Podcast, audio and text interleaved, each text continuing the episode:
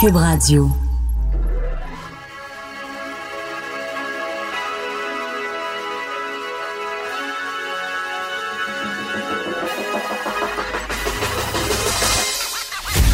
Jonathan Trudeau.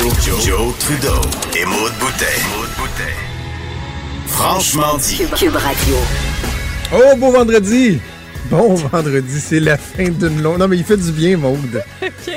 J'ai comme senti que dans mon bon vendredi, il y avait tout l'espoir d'une nation qui s'exprimait. Non? Tu trouves pas? Tu sais, Oui, enfin, oui, c'est oui. vendredi, une semaine longue qui a été tough. On est, on est fatigué. Tout C'est le à monde cause qui... des élections que ça appelle Ah, le lendemain. Je pense que oui, hein.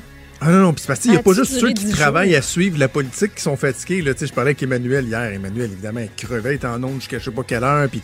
Mais tu sais, les gens, en général, lundi, sont couchés tard. On a tous Ouais. commencé la semaine à peu près en se couchant trop tard lundi parce qu'il y avait des élections fédérales.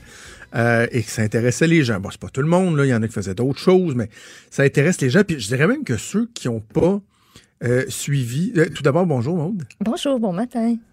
Moi, c'est Jonathan Trudeau. Elle, c'est Maude Boutet. Vous écoutez Bonjour. Franchement dit. Bien- Toujours, bien je- je- le je- bonjour, je- C'est important. C'est important qu'on Oh oui. qu'on se nomme, qu'on s'identifie. Ben oui. Euh, donc, tu sais, c'est pas tout le monde qui ont, qui ont écouté la soirée électorale, qui se sont couchés tard, mais j'ai l'impression que même ceux euh, qui ont pas fait ça, donc, ils sont, sont fatigués aujourd'hui parce que t'as entendu parler de ça toute la semaine. Tu sais, il y a quelque chose de lourd. C'est les élections, des nouvelles pas faciles. Ouais, on pense au, euh, à la tragédie de Montréal euh, qui, qui marque les gens. Euh, la température qui n'a pas toujours été super. J'ai l'impression que c'est un vendredi encore mieux accueilli que les autres. Oui, qu'on a hâte d'aller euh, à la sac chercher notre petite bouteille de vin, puis de Ah prendre oui. ça tranquille ce soir, aller dehors demain, puis rien faire dimanche, parce que dimanche, il annonce, il annonce laid, il annonce de la pluie. Ça va être parfait pour, rien faire, rattraper tous les documentaires, puis euh, euh, émissions et films en tout genre. Moi, ça, moi c'est ça mon planning, je t'avertis. Je pense que je vais faire ma chronique là-dessus lundi. Ah, OK. Tu sais, moi, le- le- l'automne et l'hiver, là, c'est synonyme de- d'un calvaire euh, au niveau de ma peau. je, je, je- je suis comme une espèce de serpent qui mue. là. Moi, l'hiver, là, tu sais, comme là, là j'ai l'air d'avoir mangé de la confiture aux fraises sur le tour de la bouche. là. Je suis tout versé, là. Ça me brûle. Pas juste les lèvres, là, la Mais je suis contente autour, que tu nous en Ça me brûle. Non, mais je, non, mais je, je, je partage parce que je dois pas être, je suis pas tout seul de même. Puis en plus, je, je suis vraiment gentil, je suis généreux, j'ai transmis ça à mes enfants. Moi, à partir de maintenant jusqu'à la fin du mois de mars, faut que je me crème le corps au complet à tous les jours après avoir pris ma douche. Parce que sinon, là, je me gratte au sang tellement que j'ai la peau sec. Ben, c'est- Fun, hein? J'aime ça l'hiver, l'automne. Mais tu sais, quand tu dis apprendre à connaître quelqu'un, là, là, on se connaît. Ouais, ben là, Là, c'est pas, on se euh, connaît. Je veux pas donner des grands détails non plus, là. Je veux dire, je me mets de la crème parce que j'ai la peau, je l'hiver. de la crème. Je peux te faire des plus grandes confidences. Hey, tu me faisais remarquer que euh, Martine Ouellette est rendue rousse? Ben oui, ça m'a comme frappé. Ben oui. Elle, est avec euh, Mario Dumont, puis, euh, tu sais, moi, la dernière fois que je l'ai vu, euh, cheveux bruns. Ben oui. Mais un là, beau rouge. Canada. C'est un beau ça, rouge toi. Canada. Moi, je trouve que ça fait très, très, très là, canadien. Bravo, Mme Ouellette. Rassurez-vous, c'est pas rouge pétant, là. C'est, c'est, c'est, c'est, c'est roux. Ouais, c'est un, c'est un Laurence Jalbert dans ses bonnes ouais. années. Là. Ah, bonne comparaison, oui. Isabelle Boulay euh, Oui. aussi. Euh, et Martine. Ouellette, donc, vous dites, mais hein, pourquoi être avec Mario Dumont? Puis c'est drôle, parce que je- Mario et moi, on a sûrement accroché sur la même chose, c'est-à-dire une entrevue publiée dans un hebdo régional de la Rive-Sud. Oui. Euh, je me souviens plus c'est, quoi le, Le courrier titre, du là? Sud, je pense. Le courrier du Sud, bon. Et là, euh, Martine Ouellette qui, qui, qui a déploré la campagne du Bloc québécois, là, tu sais. Ah, on n'est pas assez parlé d'indépendance. euh. Euh, oui, par- pardon, Martine, oui, euh, il y, avait combien de sièges avant du, du Alors, bloc? mais- Puis là, ça mais va ça, dire, ben, ouais, mais non, pas tant gagné, tu sais, euh, on a juste 32, puis les libéraux, ils en ont 35. Il y en a, attends, il y en avait combien avant? Euh, ah oui, 10. Ouais. Ben, tu- tu- tu- je te corrige. Combien? Mais non, mais il y en avait sept qui avaient sacré. Non, mais il y en avait sept qui avaient sacré. Oui, c'est vrai. Qui étaient rendus juste trois avec elle. Il y en a sept qui sont revenus au bercail après qu'elle a levé les après feux. qu'elle soit partie. Fait que là, il Ben était oui. 10, mais c'est vrai, on est tombé, euh, on est tombé à, à pas beaucoup. Fait que, ben, je sais pas, je trouve ça très spécial de. Je comprends que tout le monde veut savoir ce qu'elle en pense parce que ça fait de la Attends, on va bonne aller- On va nouvelle. l'écouter. On va aller l'écouter. Mais, interne et j'espère qu'ils pourront euh, faire entendre leur voix. Le Bloc a 32 députés à l'heure actuelle. Est-ce que vous avez le sentiment qu'ils auront de l'influence dans le mandat qui vient face à Justin Trudeau, face à, à tout le reste? Bien, malheureusement, le Bloc a 32, mais le Parti libéral du Canada a 35 au Québec. Ouais. 35 députés. Fait que, ils sortent quand même comme le grand gagnant de la soirée, même s'ils sont minoritaires. M'ennuyez Ils sont pas d'elle Avec un. NPD. Non, hey, euh, on dirait qu'on a arrangé ça avec le gars des vues, mais, euh, mais même pas, ça a juste bien tombé, hein? Mais Ouais, avec c'est comme si on l'avait en entrevue. Est-ce que le Bloc va avoir un, coalition. un- Le- le- dans sa position, est-ce que le Bloc va avoir un pouvoir? Ben, justement, comme là, c'est un gouvernement minoritaire, mais solide. sais bien que les gens de Cube aient l'occasion d'écouter Mario Dumont, sont pas habitués de l'entendre. Non, c'est ça. Ils n'ont pas assez de, du temps qu'il y a d'antenne euh, à la fin de la journée. Fait que vous avez Mario qui est avec, C'est euh, avec ont se Bah, je suis fatigué. On va continuer. on est- c'est peut, faire euh, un travail parlementaire sérieux avec des dossiers. ben, Ben oui, mais Non, mais blague à part, je, je m'ennuyais pas de Martine Ouellette, là. Ça va être correct. Franchement, avec Martine Ouellette, le bloc serait vraiment mort, là. Ben, ça n'aurait pas le- levé pas en tout aux élections Ben, présentes. là. Voyons. En fait, c'est quoi? Je, je, j'exagère à peine en te disant que je suis pas certain qu'il aurait été sur le bulletin de vote. Ah ouais, hein, tu penses tant que ça? Ben, Ben, ben elle, oui, ils sont écoute. Hein? tombés tellement bas que. Puis là, Yves-François Blanchette, on dirait, c'est comme le sauveur. Puis lui, je suis sûr qu'en dessous de sa chemise, là, il y a un sou de Superman, Super Block. Ah oui, super blanc. OK, hey, deux, de, le- je, m'égare, je m'égare à parler de mes problèmes De peau. épidermiques. A-t-on et une de esthéticienne Martine dans la place? Martine Ouellette qui me cause des réactions épidermiques. Euh, deux, deux trucs que je voulais qu'on se parle dans l'ouverture. Premièrement, euh, je reviens sur un- une publication Facebook qui a extrêmement fait jaser. C'est celle de Manon Massé, euh, la chef de Québec solidaire. euh, publication sur Facebook suite au drame de Montréal. Élise, Hugo, les deux jeunes enfants qui ont été lâchement, brutalement assassinés par leur père. Euh, une publication qui a été partagée 25 000 fois. Euh, 18 200 likes, là, ou appelons ça des likes, des petits bonhommes tristes ou ben, peu importe. 2000 commentaires. Tu, commences à être d'un, tu commences à être d'insolite, là.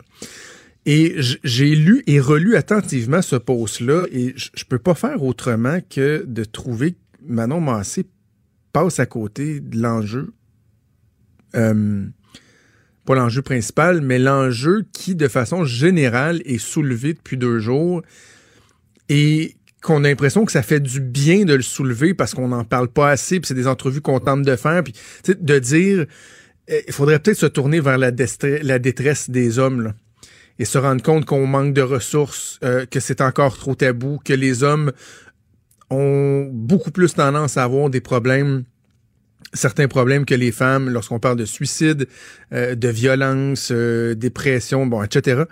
Et qu'il faut s'en occuper. Tu sais, les chiffres qu'on a donnés hier, et étais super étonné de ça, et avec raison, quand on fait la comparaison du nombre de centres qui aident les hommes versus les centres qui aident les, femmes, on se dit, hé, boboy, OK, c'est parce que les hommes aussi ont besoin d'aide. Pourtant, il y en a ici, il y en a deux ou trois à Québec, alors qu'il y en a euh, une trentaine pour les femmes. Tu sais, moi, je, au travers du drame, cette prise de conscience-là, je, l'apprécie, je pense qu'elle est nécessaire, elle est souhaitable. Et là, Manon Massé commence son post en disant, bon, un truc qui est vrai, c'est-à-dire qu'on ne devrait pas parler de drame familial. Ça, je pense que de plus en plus, les gens le disent. Ouais. Elle dit, il faut appeler les choses comme elles le sont. C'est un double meurtre commis par un meurtrier. Elle dit que c'est la forme la plus extrême de violence conjugale. OK, c'est correct. Ça, ça, jusque-là, ça va. Manon Massé a un passé de, de travailleuse dans les centres de femmes. Parfait, c'est bien, c'est louable, faut le souligner. C'est, c'est quand on dit que c'est une femme de, de la rue qui connaît les gens, qui les comprend, il y a entre autres ça, cette expérience-là très pertinente de Manon Massé. Mais là, dans le fond, elle dit, euh, je te lis un extrait. Alors, les femmes subissent, subissent, subissent. Leurs enfants subissent aussi en silence, loin des caméras, jusqu'à ce que ça éclate un beau jour et que le pire se produise. Plutôt que de lire ce matin sur le tueur et, sa passion pour l'ébénisterie, j'aurais aimé qu'on parle d'elle. J'aurais aimé qu'on parle des centres d'hébergement pour les femmes victimes de violences qui n'arrivent pas à répondre à la demande. 41 femmes par jour se font refuser une demande d'hébergement. J'aurais aimé qu'on parle des centres de femmes et de leur travail de dépistage. Bref, Manon Massé, en aucun temps, parle du, de la pertinence aussi peut-être de se questionner sur les hommes. Parce que s'il est vrai qu'on ne devrait pas accepter qu'il y ait 41 femmes par jour qui se font refuser une demande d'hébergement, je pense à ce que M. Beaulieu du Centre Autonomie nous disait hier, si on s'occupait davantage des hommes, le fameux en amont. Tu sais, souvent on utilise ça en amont, en aval. là. En amont, c'est en haut de la montagne, en aval, c'est après quand l'eau a coulé. Là. Mais là, les femmes dans le centre d'hébergement, souvent, là, on s'en occupe en aval. C'est-à-dire que c'est arrivé, la violence conjugale, les épisodes sont survenus, donc on tente de s'occuper des, femmes. Mais en amont, on pourrait essayer de s'occuper des hommes pour faire en sorte que des cas de violence conjugale, y en surviennent moins et qu'il y ait moins de femmes qui aient besoin d'aide. Il me semble que ce que je dis là, c'est pas... euh, c'est pas Einstein, C'est pas une grande équation là, très, très, très complexe. C'est donc, oui, il faut continuer à s'occuper des femmes. On le fait, il faut le faire probablement mieux ou davantage. Mais je trouve ça dommage que Manon Massé, euh, qui est une féministe reconnue, convaincue, soit pas capable d'inclure dans son discours cet aspect-là. Qui, est trop souvent oublié, puis que là, on essaye de mettre au devant, puis que ça serait donc le fun de dire, hey, même Madame, Madame Massé, grande féministe parmi les féministes, est capable de reconnaître qu'il faut en faire plus pour les hommes, tu sais. Puis moi, il y a il y a une phrase dans les premières un, un paragraphe en fait qui c'est venu au début je l'ai lu hier soir puis je me semble qu'il y a quelque chose que je j'aime pas dans ce passage là. je vais vous lire euh, comme si elle dit comme si le meurtrier est un gars ordinaire qui dans un moment de détresse décide d'assassiner et de mutiler, ses deux enfants. C'est une réaction banale à une à une séparation. Oui, c'est un moment de détresse, puis oui, il y a eu cette réaction-là. Puis oui, ça se peut que ce soit un gars ordinaire qui a une réaction qui est pas normale, et c'est justement ça qu'il faut comprendre. Ça se peut là que le gars ait vécu une vie bien normale juste avant. Ça se peut que non aussi, ça se peut qu'il y ait eu d'autres problèmes avant, problèmes mentaux, on le sait pas, on le connaît pas ce gars-là. Mais on en parlait avec Geneviève. Quand il y a une bulle qui te pète là, puis c'est ça qui se passe, puis c'est que cette réaction-là que ça entraîne, on a un problème, puis il faut comprendre pourquoi. Cette, T'avais- phra- cette phrase-là du texte, je, je, je m'excuse, mais je, je suis pas euh, capable. Je, trouve, je trouve que c'est très malhabile. Moi aussi, ça m'a euh, ça m'a frappé. Puis tu sais, c'est ça, c'est là le questionnement, je le répète, ça veut pas dire que c'est pas pertinent d'aider les femmes, évidemment. Puis la violence conjugale, il faut en parler, ça. Mais là, ce que ce que ce drame là, cette tragédie là met en lumière, c'est comment on peut faire pour prévenir ça.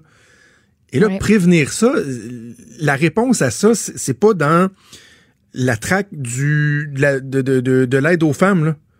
Tu sais, je veux dire, plus d'aide pour des centres de femmes aurait pas changé cet événement-là.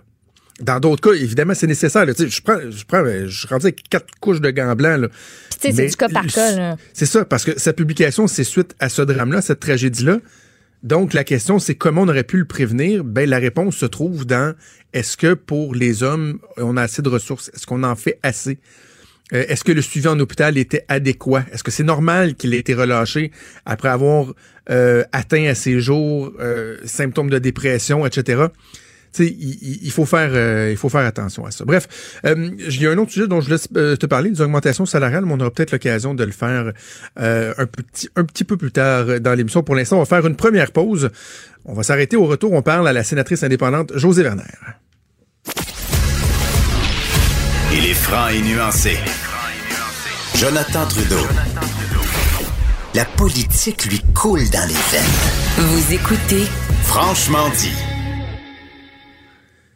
On est de retour. C'était juste un sweep. Tant mieux. Est-ce que Mme Werner est en ligne? Ben oui, elle est en ligne. OK, bon, tant mieux, mon Dieu. Excuse, ben, c'est moi ça, qui ai ça donne bien, je oublié savais pas. OK, ben euh, donc, euh, quelle introduction? On va revenir sur euh, l'élection fédérale donc euh, qui s'est déroulée lundi avec José Werner, qui est sénatrice indépendante, ancienne ministre conservatrice. Madame Werner, très content de vous parler ce matin. Ben moi aussi, c'est un plaisir. Euh, Madame Werner, euh, hier, vous avez émis quelques commentaires qui ont fait euh, réagir, qui ont en tout cas piqué ma curiosité assurément, sur le sort du chef conservateur Andrew Scheer. Parce que M. Scheer a dit qu'il voulait rester en poste, qu'il était légitimé d'être en poste, qu'il avait eu une bonne performance. Or, de plus en plus de voix s'élèvent pour mentionner que M. Scheer devrait peut-être penser à son futur, à son avenir, et vous êtes de ces voix-là. Oui, en fait, euh, écoutez, d'entrée de jeu, je vais vous dire, euh, moi, je connais Andrew Scheer. C'est euh, c'est vraiment une bonne personne. C'est un c'est un type qui a le cœur à bonne place. Il est honnête, il est sincère. Euh, il veut véritablement mener le pays. Et euh, moi, il a mon appui, il a eu mon vote aussi. Sauf que dans le contexte où on me, on me pose la question, euh, comment faire pour gagner plus de sièges au Québec?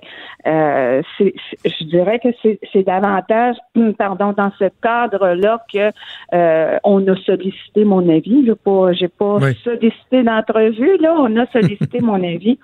Et ce que ce que je dis, c'est que euh, si on veut gagner plus de sièges au Québec, quand on regarde la dernière campagne électorale, euh, moi j'ai suivi ça de loin là, mais quand même, il semble bien que euh, le lieutenant politique Alain Reyes avait vraiment fait un bon travail. Ben oui. Il a recruté une solide équipe euh, avec euh, des candidats euh, sérieux, compétents, euh, de renom.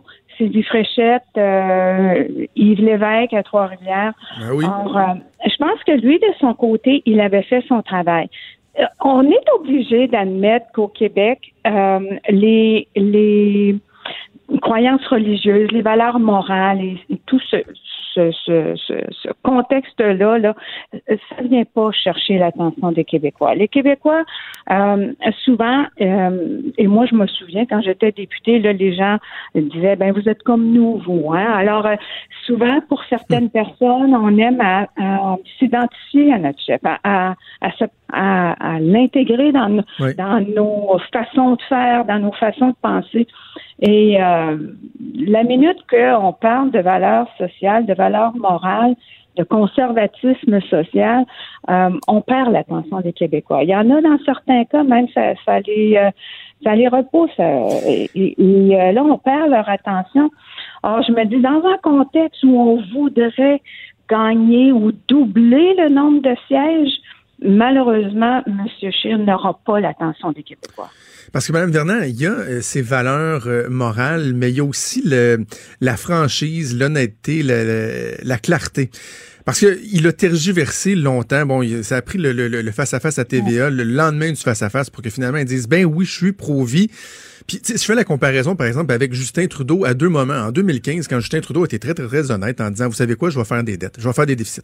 Je vais faire des déficits, puis il a été transparent, puis les Québécois, puis les Canadiens ont dit, bon, ben, euh, OK, on va embarquer. Même chose pour la loi 21. Les Québécois sont majoritairement en faveur de la loi sur la laïcité, mais Justin Trudeau, il a le mérite d'être relativement clair. Il dit, vous savez quoi, je l'aime pas, cette loi-là, et non, je fermerai pas la porte à la contester. Si Andrew Scheer, malgré la méfiance que les Québécois peuvent avoir pour ces euh, position-là, s'il avait été très clair rapidement, pensez-vous que le sort aurait pu être différent? Euh, écoutez, peut-être. Euh, sauf que euh, il y a en même temps Yves-François Blanchette qui s'est euh, qui s'est illustré, lui, disons-le bien clairement, là, qui, qui, est arrivé comme entre guillemets une comme un vent de fraîcheur en ce sens où même si le Bloc québécois, ça fait quand même longtemps qu'ils sont à Ottawa, euh, les Québécois se sentent davantage euh, réfugiés, je dirais, euh, chez euh, au, au niveau du bloc québécois. Moi, quand je vous dis, je suis pas euh, c'est un choix que j'ai fait après avoir combattu un cancer de euh, laisser tomber la politique. Oui. Maintenant, ça n'empêche pas que je, je suis capable de, de, de- d'émettre des, des points de vue et euh, de suivre ce qui se passe autour de moi, mais c'est la, la- je vous dirais, c'est la, l'impression que ça m'a laissé.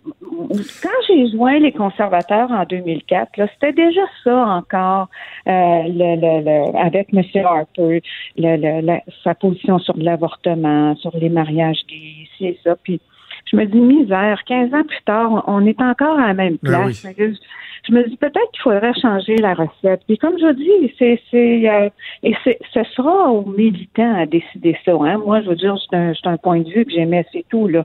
Mais euh, euh, les militants décideront. Mais faudra peut-être penser davantage plus loin que de simplement dire bon ben euh, la dernière campagne on avait des attentes qui étaient peut-être trop élevées ici et ça mais peut-être de, de regarder dans le contexte euh, si comme je vous dis c'est toujours si on veut doubler le nombre de sièges au Québec il faut peut-être regarder que- que- qu'est-ce qui fait que depuis 15 ans on n'a jamais réussi à faire élire plus d'une dizaine de députés euh, au Québec Et, la question va se poser aussi pour l'Ontario, où les résultats ont été décevants. Seulement trois gains malgré euh, l'impopularité de, de, de, Justin Trudeau. Moi, je disais au cours des derniers jours, Mme Werner, que dans les campagnes électorales, on parle souvent de la fameuse question de l'urne, quel, sera l'enjeu mm-hmm. principal. Et moi, je disais, dans le fond, la question de l'urne lors du vote de confiance euh, envers Andrew Scheer au mois d'avril, si, si vraiment il s'accroche jusque-là, ben, ça devrait être, est-ce qu'on a quelques raisons de croire que les résultats pourraient être différents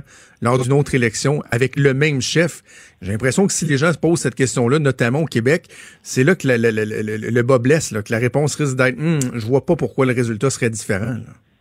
Effectivement. Moi, comme je vous dis, je, n'y participerai pas. Euh, j'ai déjà donné là, dans, dans, ce, dans ce secteur d'activité-là. mais euh, comme je dis, c'est désolant de réaliser que 15 ans plus tard, on ces enjeux-là viennent encore euh, teinter euh, l'opinion chez les Québécois, teinter, diriger leur vote. Ailleurs. Alors pour, pour vous, Mme Werner, le, le, le candidat ou la candidate idéale qui, qui pourrait incarner un... Non, mais je je, je, je, je, vous tendrai pas le piège de me nommer un nom, là. Quoi que si vous voulez le faire, libre à vous, je suis bien ouvert. Mais, mais le profil type, ce serait quoi, vous pensez, pour justement changer la donne au Québec? Ben, moi, écoutez, je, je, ne dis pas nécessairement un Québécois, mais quelqu'un quelqu'un qui euh, euh, je vous dirais qui, euh, qui est capable d'aller au-delà de, de faire valoir, de devoir expliquer constamment ses, ses positions mm-hmm. morales, etc. Puis, moi, je, je, je, pas, je, je, ne suis pas impliquée dans un choix de prochain chef, mais je vous dirais que Bernard Lord, c'est quelqu'un que j'estime énormément. Ah oui? Il, est né, euh, il est né au Saguenay. Il a grandi à l'ancienne Lorette, dans la région de Québec. Et euh, ben, il, a, a, une solide expérience. Euh, On dirait que ça ne tente pas. Ça fait des années qu'il se fait achaler, puis à chaque fois, il, ben il, démontre absolument aucun intérêt. Lâchez un coup de fil, là. ben, oui, non, vraiment, je serais bien malvenue. C'est les militants qui vont, euh, qui vont choisir. Non, non, je sais. Mais, il y a, euh, nom de Caroline Mulroney aussi qui, qui circule davantage. Bon, une femme, elle a un très bon français, la fille de M. Mulroney. Mm-hmm. Est-ce que c'est un profil qui, qui, que vous trouvez intéressant aussi? Possiblement, mais je la connais pas. Écoutez, là, ça serait bien, bien aventureux de ma part. Mais comme je vous dis, euh, malheureusement, là, le débat des des valeurs morales et sociales. Euh, ça fait ça fait 15 ans que ça qu'on tourne faut essayer d'évacuer cette question-là. il faut faut euh, faut évacuer ça parce que les, les, Québécois n'entendent plus le message quand euh, quand on, on, arrive avec ces questions-là. Ils, ils regardent, ils analysent uniquement le messager à ce moment-là. Je profite de votre présence, euh, Madame Werner. Bon, vous êtes sénatrice euh, indépendante depuis quelques années. Avez-vous été mhm. surprise euh, d'apprendre le, départ de votre nouveau collègue André Pratt, qui après quoi deux ans ou quelque chose comme ça a décidé de, quitter en parlant de l'informant, l'importance de réformer le Sénat? Euh, J'étais pas très près de d'André. Euh, évidemment, comme collègue, là, on travaillait sur certains dossiers.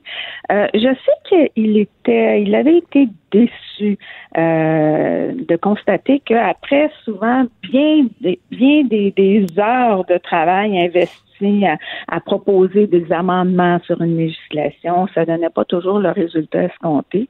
Euh, maintenant, je, crois comprendre que ça fait partie de ses euh, de sa réflexion. Euh, il aurait voulu probablement être capable d'en faire plus, mais vous savez, changer le Sénat, là, ça, c'est un, c'est un travail de, de, longue haleine. Et puis, euh, ça vous, est-ce que ça vous décourage, vous? Comment vous trouvez ça, le, le, le, le fonctionnement du Sénat? Est-ce que vous voyez des améliorations? Euh, êtes-vous optimiste? Il y, a des, choses qui changent, mais malheureusement, à ce moment-ci, euh, la loi du Parlement, par exemple, ne nous avantage pas. C'est-à-dire que la loi du Parlement, à ce moment-ci, elle reconnaît les groupes ou les caucus associés à des formations politiques.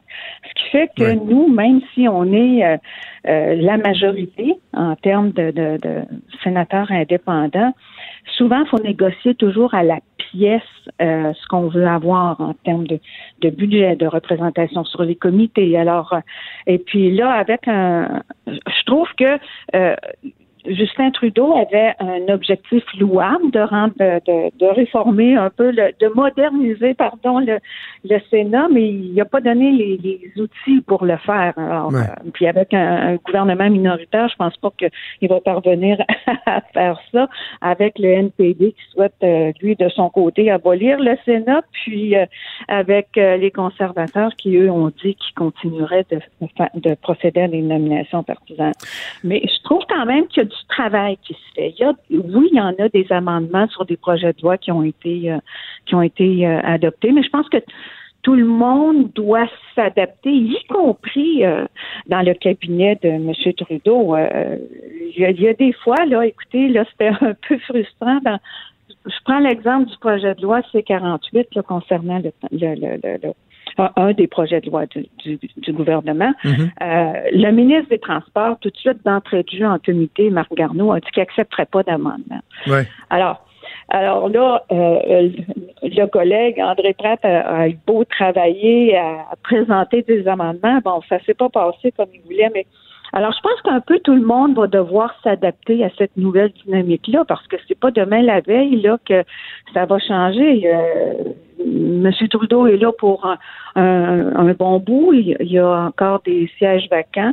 Il va sûrement procéder à d'autres. euh, à d'autres nominations, ce qui va euh, grandir encore là, le, le- le- le- le groupe des indépendants. Alors, euh, je pense que tout le monde devra s'adapter. Vous, vous l'avez mentionné tantôt, vous avez fait un choix suite euh, à votre votre combat contre contre le cancer de, de quitter la politique. Euh, Ouais. Deux choses. Est-ce que est-ce que vous avez l'impression de vous de vous accomplir pleinement en tant que sénatrice? Puis Est-ce que la politique, de façon générale, vous manque? Non, la politique ne me manque pas. Euh, puis, oui, je m'accomplis parce que je suis libre de de- de- d'exercer mon droit de mon droit de vote et puis euh, de- de- d'exprimer mes mes euh, mes opinions de façon beaucoup plus libre Euh, qu'on le veuille ou non. Quand on fait partie d'une équipe ou d'un caucus euh, faut effectivement jouer l'équipe et puis être être plus prudent dans la façon dont on exprime nos, nos points de vue. Euh, moi, comme je vous dis, ça m'empêche pas. J'ai changé mes priorités suite au cancer. Quand un, vous savez, quand l'oncologue vous dit vous êtes atteinte, madame, d'un grave cancer, Ouais. euh, les valeurs changent pas. Euh, les priorités, oui, par exemple. Ce qui fait en sorte que bien, bien, bien souvent, nous, en, en chambre, quand on vote, moi, je, je vote du côté des, des conservateurs ou de la même façon que les conservateurs, Mhm. parce que mes, mes valeurs n'ont pas changé. Mais par contre, euh, j'ai plus l'énergie, je suis, je, suis plus capable, et puis ma famille n'accepterait pas que je Hmm. continue euh, en, en politique. Là. Pas après avoir côtoyé, euh, frôlé la mort comme ça. Là. Ouais. Là, la santé, ça va comment? Parce que c'est ça le plus important. Oui, ça va bien, ça va bien. Il y a encore des petits défis, mais euh, quand même le temps, le temps passe vite. Euh, je suis, euh, il me reste un an à faire, à faire pour avoir une euh, rémission complète. Ok. Alors, euh, pour le moment, ça va bien. Il y a beaucoup de suivi et puis de, de- d'examen, mais euh, ça va bien. C'est plus la même énergie, par contre, là, mais, euh, Ah oui. euh, mais quand Ça même. revient pas ça? Ah, ben c'est parce que ce qui revient pas, c'est l'âge, hein? Que quand on dit que ça fait déjà quatre ans, c'est que ça fait aussi quatre ans de plus sur, le, Ok, je comprends, je comprends, sur le millage. je comprends. Alors, Ben, euh, José bon, Werner, ça a été euh, un immense plaisir de, de vous parler. Il faudrait qu'on se parle plus souvent. C'est le fun de vous entendre. Merci d'avoir pris le temps. Ben, ça me fait plaisir. Merci, au revoir, euh, José Werner, euh, sénatrice indépendante et ancienne ministre conservatrice. Bougez pas, on revient.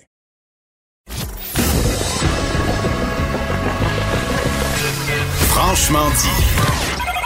Appelez ou textez au 187 Cube Radio 1877 827 2346. On jase politique avec ma collègue Emmanuel Latraverse que je rejoins au bout du fil. Salut, Emmanuel. Bonjour.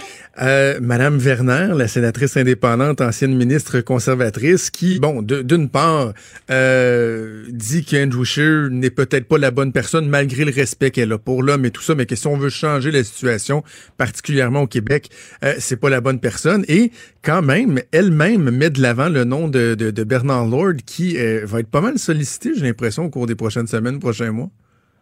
Oui, déjà les noms circulent, Bernard Lord. Il y a toute une branche aussi qui euh, qui, qui rêve d'un duel Caroline Mulroney-Justin Trudeau lors des prochaines Ben oui. élections et qui s'imagine qu'avec le poids de son nom comme euh, comme Justin, elle pourrait rafler le Québec avec l'appui et le flair de son père. Je t'avoue, je suis pas totalement certaine parce qu'elle a quelques casseroles euh, à traîner là, et quelques squelettes dans dont le les coupes dans la euh, francophonie en. Ontario.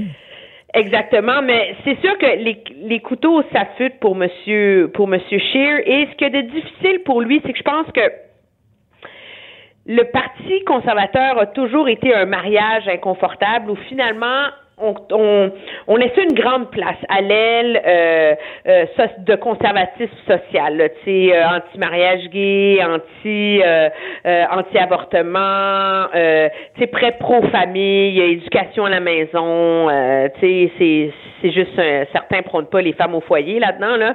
Et, euh, et avec le temps, M. Harper avait modernisé, mais c'est une aile qui a encore de l'influence dans le parti. Et c'est ça qui fait mal dans l'électorat.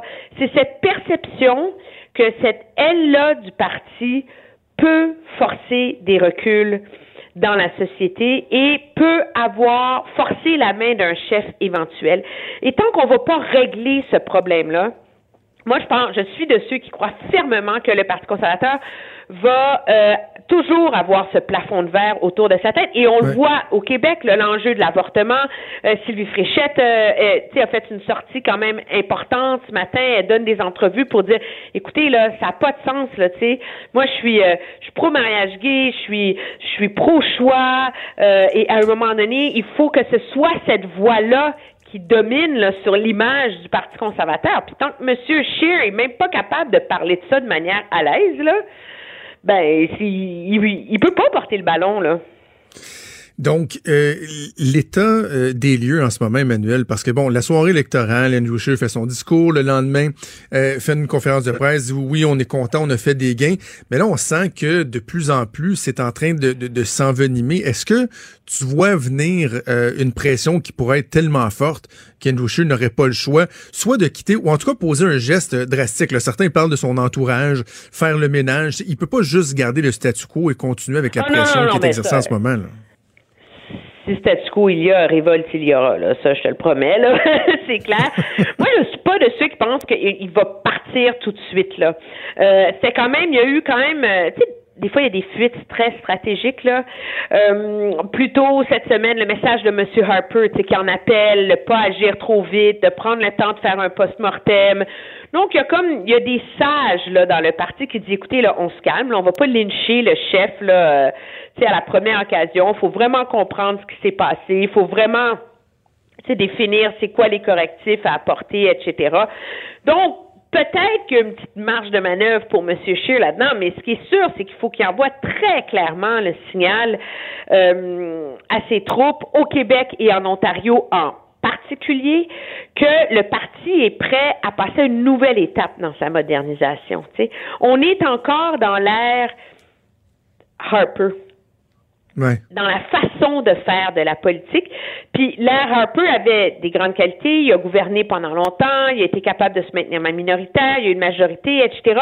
Mais là, le parti doit, doit tourner la page sur l'ère Harper et M. Scheer a pas été capable de faire ça. Et je pense que c'est ça le signal qu'il faut qu'il envoie aussi, le plus largement, là, euh, que lui est capable d'incarner ça et de le définir pour l'avenir. Donc ça, je pense que c'est ça le, le gros test auquel il est confronté.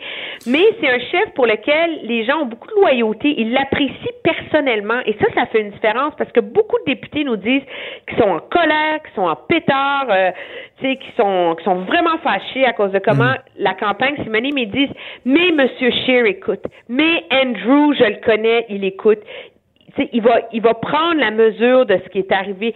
Donc, il y a quand même une certaine loyauté là, qui persiste à son égard, là, qui n'est pas complètement euh, dilapidée. Là.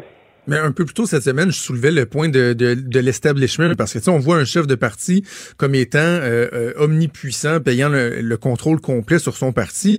C'est en partie vrai lorsque tout va bien, lorsque tout est au beau fixe, mais quand ça se met à dégringoler, quand ça va mal, il y a des, des forces autour qui finalement va, peuvent devenir plus fortes que le chef et le, le pousser vers la sortie. Est-ce que l'establishment conservateur, est-ce qu'il est bien présent? Est-ce est qu'il peut y avoir un mécontentement qui, qui, dans le fond, tordrait le bras éventuellement à Andrew Scheer? Mais le vrai establishment conservateur a un peu, un peu été mis de côté aussi pendant cette campagne-là. M. Scheer l'a vraiment fait avec sa gang, là, si tu me permets l'expression. là. Et pourtant, c'est un parti qui a une grande expérience à gagner les élections, qui a une grande expérience aussi, qui vient de gagner l'Ontario avec le mandat de Doug Ford. Là, c'est un peu toutes les ces, ces gens-là n'ont pas été appelés dans la campagne et je pense que une partie de la survie de M. Scheer dépend de comment il va réussir à réparer les pots cassés avec l'aile ontarienne. C'est une chose de dire à Doug Ford, écoute là, va te cacher dans le nord de l'Ontario là, tu pars à la pêche, embarque-toi dans ton bureau, on veut pas te voir pendant 40 jours là parce que tu es rendu toxique puis il faut qu'on gagne. Si tu gagnes, ça passe. Mais si tu perds, tu as humilié publiquement et ouvertement là, le premier ministre de l'Ontario. Pourquoi?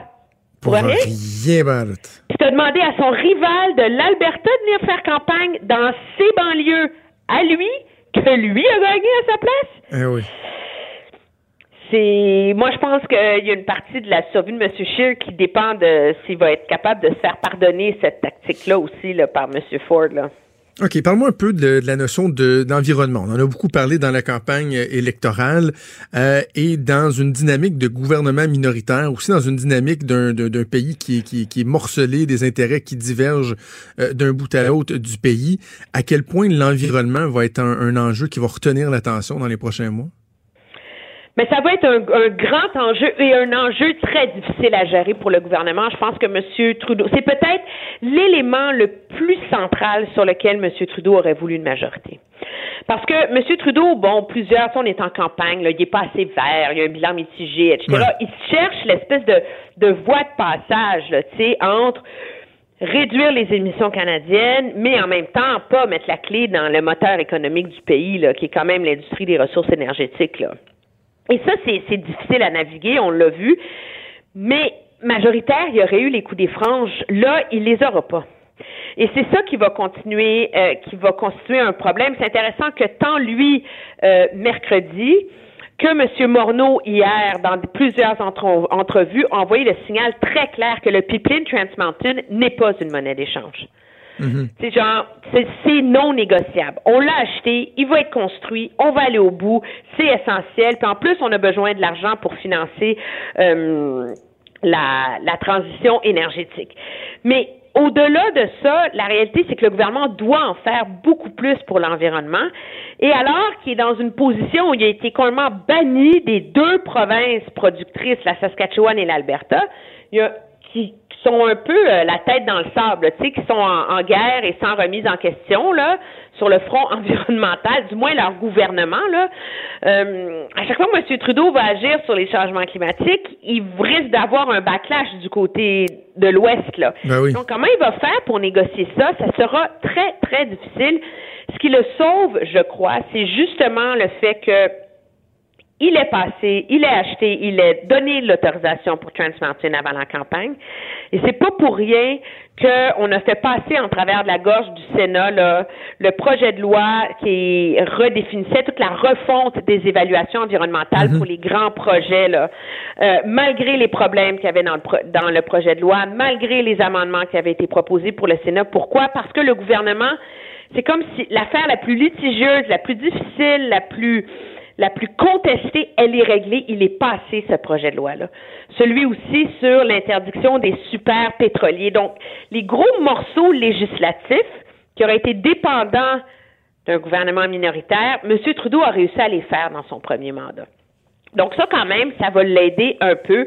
Mais je pense que euh, M. Trudeau veut miser sur cet enjeu-là pour redorer son blason, pour transformer l'économie euh, canadienne, sauf que ça va être plus compliqué qu'il ne l'avait prévu de le faire. Euh, en terminant, un mot sur euh, Catherine McKenna, donc euh, celle qui est actuellement encore ministre de l'Environnement, députée du Parti libéral dans la région d'Ottawa, qui a été victime d'un acte misogyne, de vandalisme à son bureau de comté. C'est pas beau. on l'appelait Barbie du climat. Oui, oui. Ses adversaires. Déjà, elle était conspuée, insultée, vilipendée, de manière misogyne, mais sans limite sur les médias sociaux, insultée en ville à tel point que par moment dans la campagne, elle avait besoin de de, de ce service de protection, de garde du corps. Imagine qu'elle est arrivée à son bureau de campagne euh, hier et il y avait le mot Imaginez le mot le plus vulgaire avec lequel on peut décrire l'anatomie d'une femme. En anglais, ça commence par un C, en français par un P, peinturé en rouge sur son bureau. Sur la fenêtre de son bureau. C'est absolument, je pense que c'est absolument dégoûtant, tu sais. Et on se demande après pourquoi les gens veulent plus faire de la politique, là. Parce qu'on soit d'accord ou pas avec elle, il y a personne et aucune femme, aucun homme qui mérite d'être traité euh, comme ça, à tel point que même Doug Ford, tu sais, qui est pas son ami là, euh, a dénoncé le geste. Ben, euh, des ministres conservatrices, il y a vraiment eu l'unanimité là pour dire qu'il faut que ça cesse cette espèce de, de violence verbale, vulgaire et sans limite à l'égard des femmes en politique. Et je pense qu'elle a été très courageuse hier là, de donner beaucoup d'entrevues et de le dénoncer haut et fort. Mais j'ajouterais quelque chose.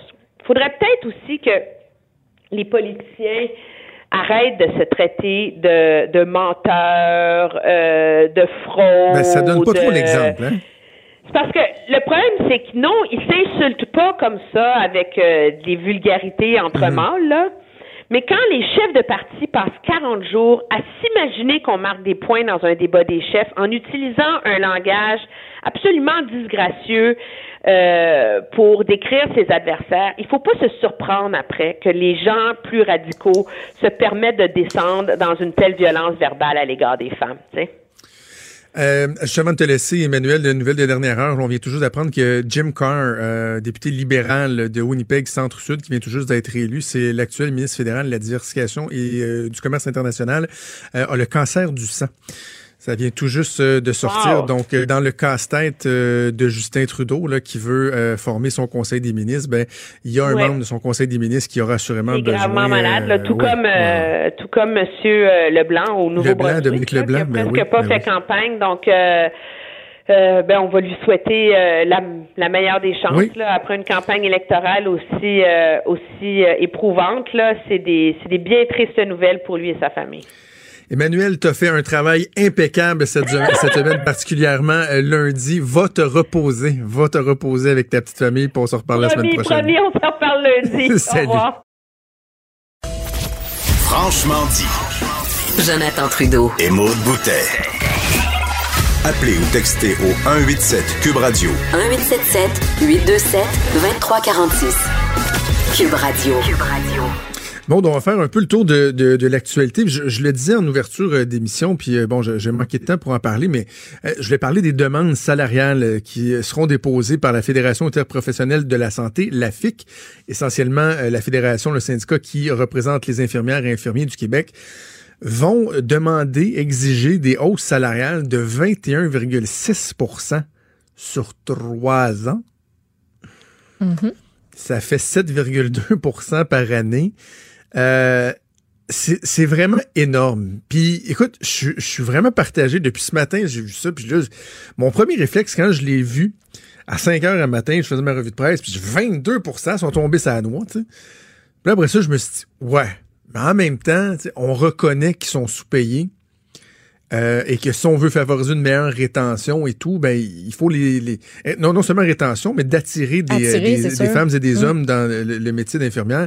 Il faut les payer davantage. Fait que tu dis, tu sais, c'est peut-être pas si fou que ça. Puis moi qui prône la fin du mur à mur là, dans les, les négociations, là, d'être capable d'identifier, je me dis, ben les infirmières, oui, ils font partie euh, des, des employés de l'État qui doivent gagner plus. En même temps, c'est 22% en trois ans. Tu sais, c'est énorme et on n'a pas le choix de tenir compte aussi de la capacité de payer. François Legault, lui, qui a déjà dit ça va être l'inflation pour tout le monde. Fait que l'inflation, c'est autour de 2% Là, tu as les infirmières qui demandent 22% tu as la CSQ pour les enseignants qui demandent 10% la première année. Ça pourra pas marcher.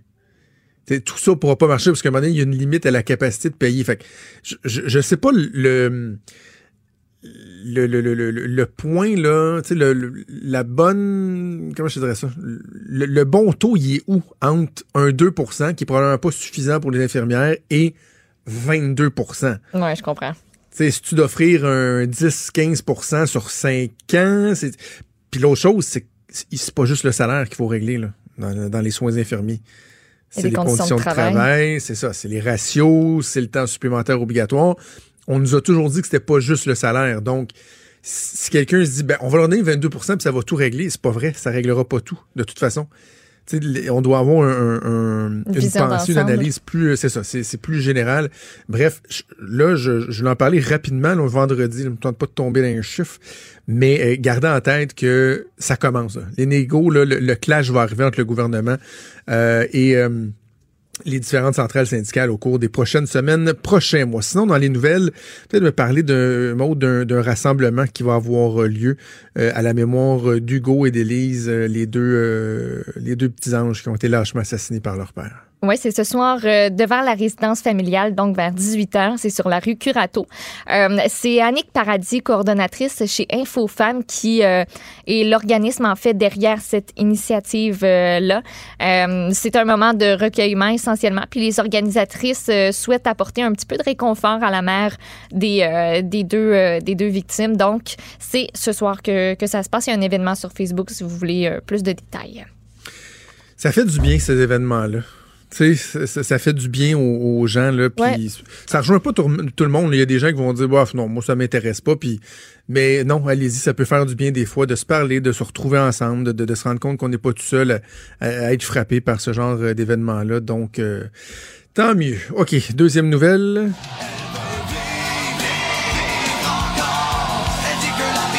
Un peu de musique pour accompagner ta nouvelle. Oui, parce qu'on parle Hum, d'Éric Lapointe. Ouais, Éric Lapointe, ça va pas, ça va pas bien là. Non, ben écoute, hier soir, il a annoncé euh, qu'il quittait son siège de coach à l'émission La Voix pour des raisons personnelles. Euh, il dit La Voix a été une expérience humaine, professionnelle fantastique que je ne suis pas prête d'oublier. Euh, Puis là, ben, ça a été publié ça hier soir comme ça, Big Bang. On a fait bon, ok, ben finalement, on va avoir Garou, Marc Dupré, Cœur de pirate, puis quelqu'un d'autre.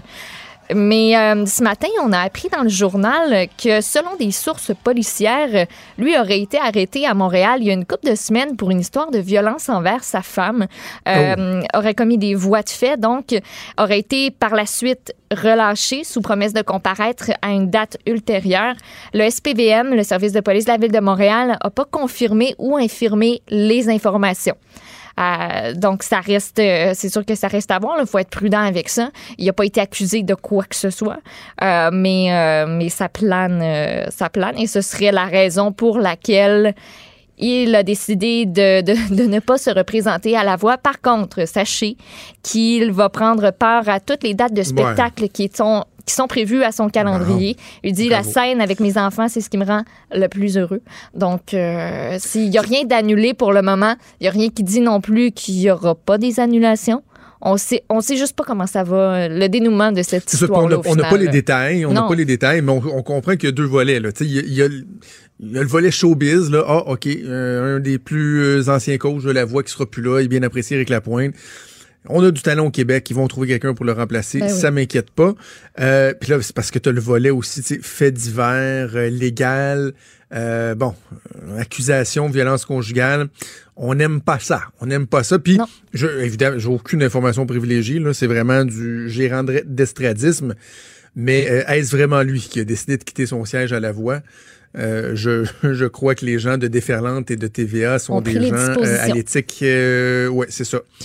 Euh, très, ils ont un sens de l'éthique qui est fort important. Ça se peut que dès qu'ils ont eu aussi euh, connaissance de ça, ils ont dit ben ça va être correct. Ben, tu sais, si tu refuses, tu te rappelles la dernière saison, ils ont refusé de diffuser euh, l'audition d'un Ben oui. d'un candidat parce que avait finalement découvert qu'il y avait eu des démêlés avec la justice. Puis on a fait ben comme ah, non, tu as participé au, tour- au tournage, mais on diffusera pas, on diffusera pas les images de ça. Donc donc c'est c'est juste logique là, au final. OK. Euh, Maude, après le suceur cuivré, si tu pensais que j'étais pour passer à, à côté de l'occasion Ben de oui. ramener le suceur cuivré, après le suceur cuivré, voici maintenant la tortue géographique. T'as oublié la rainette aussi. La rainette La brune. rainette, Non, ça, c'est la rainette.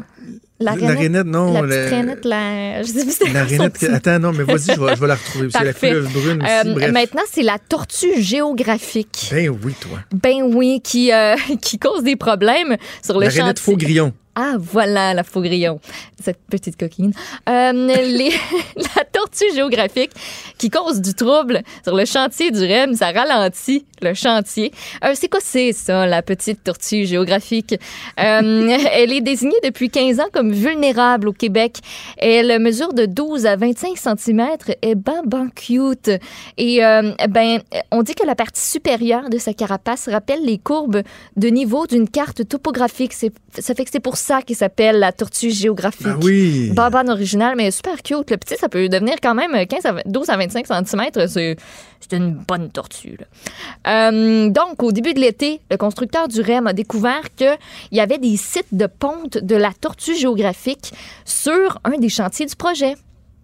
On a vu des tortues, on a vu des œufs euh, dans le parc des arbres en bordure de la rivière des, Pieds- des Prairies. Ça fait que là, ben, ça cause un petit problème parce qu'il y a un nouveau pont qui va enjamber la rivière jusqu'à l'île Bigra. Fait que légalement, on a été tenu de faire un suivi des enjeux euh, qui se présentaient à nous pour protéger cette, euh, espèce-là. Fait que, ben, ça, tout ça, là, ça a provoqué des discussions entre Nouvelle Air, qui est, euh, qui s'occupe du chantier, la Caisse de dépôt, deux ministères aussi du gouvernement du Québec. On s'est penché sur euh, la question sur les meilleures façons de protéger les nids potentiels et de la population actuelle pour prévenir toute mortalité durant les travaux. Finalement, ce qu'on s'est dit qu'on allait faire, c'est qu'on allait modifier le chemin qui permet aux machineries d'accéder au chantier. On va aussi déplacer des aires d'entreposage des, ma- des matériaux qui sont utilisés pour la construction du pont. On a mis en place des clôtures au pourtour de toutes les aires de chantier afin de prévenir l'entrée ou encore l'utilisation des aires de chantier par les tortues. Euh, Puis, tu sais, éviter aussi que les Excuse-moi, mais tortues que je, voulais, je voulais te souligner que ça, c'était ma phrase préférée du texte. Laquelle? Des clôtures ont été mises en place au pourtour de toutes les aires de chantier Ah. afin de prévenir l'entrée ou l'utilisation des aires de chantier par les tortues. oui. On veut Donc, pas qu'elle là. Est-ce que la tortue peut avoir une contravention, genre, si, si elle, Non, elle passe la non. clôture, ils peuvent-tu dire, hey, hey, on avait mis une clôture toi- pour pas que tu rentres, là, t'es pas supposé, toi. Puis ça a l'air que les clôtures sont pas top top là. Ça a l'air qu'au passage de la presse, euh, ça, ça, il y en avait, euh, il y avait quelques brèches, mettons. Puis, euh, ben tu sais, c'est non seulement problématique pour la tortue même, mais euh, c'est que, puis tu sais, il faut savoir que cette tortue là, là, se reproduit pas avant l'âge de 7 ans et que 95% de ses œufs sont victimes des prédateurs. Ça a l'air que les poissons puis les oiseaux aiment bien ben ça, les bébés tortues en bas âge, quand la carapace est encore molle. Fait que là, si tu euh, viens, euh, désolé du mot, fucker l'environnement de la tortue, tu viens aussi euh, fucker l'alimentation des autres, des autres animaux. Donc, c'est une chaîne sans fin qui pourrait avoir Ben des oui, répercussions euh, assez Il incroyables. jusqu'à l'humain dans l'article. Oui, puis sais-tu quoi? Ben, Colin, la couleuvre brune est aussi menacée dans ce coin-là. Euh, Ça, on dirait que ça me dérange comme moi. J'ai ça, les couleuvres. Je trouve ça assez. Euh, Je m'excuse, je suis désolée. C'est juste que, euh, Euh, tu sais, c'est protection ça, de la, nature, tout ça, là, je, veux bien, là, mais le REM, ça- je sais pas c'est à partir de quand, c'est un dossier qui est plus montréalais, là, mais euh, dans les prochaines semaines, là, le, le train de banlieue qui va jusqu'à Deux-Montagnes, Ouais. ça va être fini. Ça va être Fini, fini, fini. difficile. Ça, va être l'enfer. Je parlais avec des amis qui restent euh, à Sainte-Marthe-sur-le-Lac il y a, il y a une couple de semaines. Ça va être dégueulasse. C'est déjà Ben lourd oui. le trafic. Les gens qui prennent euh, le train, même à ça, c'est long. Et là, il y aura plus de train. Tout le monde va être sur la route. Pas pendant six mois, là. Pendant deux à trois ans à cause des travaux du, du REM. Et là, on est en train de retarder des travaux à cause qu'il faut protéger la tortue géographique. Faut, faut, faut faire. un moment donné, on, on est rendu fou, là. Tu sais, je- comprends là, la chaîne, là, puis l'é- l'écologie, la chaîne alimentaire, puis tout ça. Mais est-ce que la tortue géographique vraiment le joue un rôle fondamental? Et est-ce que le fait, par exemple, de construire le REM et de malheureusement là, tu sais, écraser une coupe de nid. D'ailleurs, il dit il y a 95% qui survivent pas. Là. Ben, c'est justement. homme, pas homme, tracteur, pas tracteur, bulldozer, pas bulldozer, il y en a juste 5% qui résistent anyway. On peut-tu un peu de mettre, un peu de rationnel là-dedans? là? Oui, mais ils ont, ils ont pas le choix, sinon on va se le faire remettre sur le nez. Fait Oui, que, ben c'est ça. Mais les, les contribuables aussi vont peut-être un moment donné remettre ça sur le nez puis dire qu'on en a plein notre casse de ces histoires-là. Et rapidement, parce que comme on est dans les dans les bébites, euh, il y a un insecte qui a été nommé euh, en hommage de, de Greta Thunberg. Vraiment, Un insecte. on n'arrête pas. Là. Un insecte. Moi, je trouve pas ça le fun. J'aimerais pas ça. Moi, qu'il y ait quelqu'un qui me dise en hommage, là. Ben, ça À toi, dépend. ma belle C'est quoi le profil de l'insecte? Est-ce qu'on Euh, sait? ben, écoute, le- l'insecte, là, mesure, c'est un Eloptodes greta, c'est le même qui s'appelle, finalement. Euh, moins d'un millimètre de long, possède pas d'yeux, pas d'ailes. Euh, puis on, l'a on a choisi ce nom-là pour l'insecte parce que euh, le gars qui a fait la découverte dit qu'il est très impressionné par le travail de la jeune militante et qu'il voulait rendre hommage à sa contribution exceptionnelle aux questions environnementales. Et euh, ben, écoute, c'est c'est. Je suis sûr qu'elle est super contente.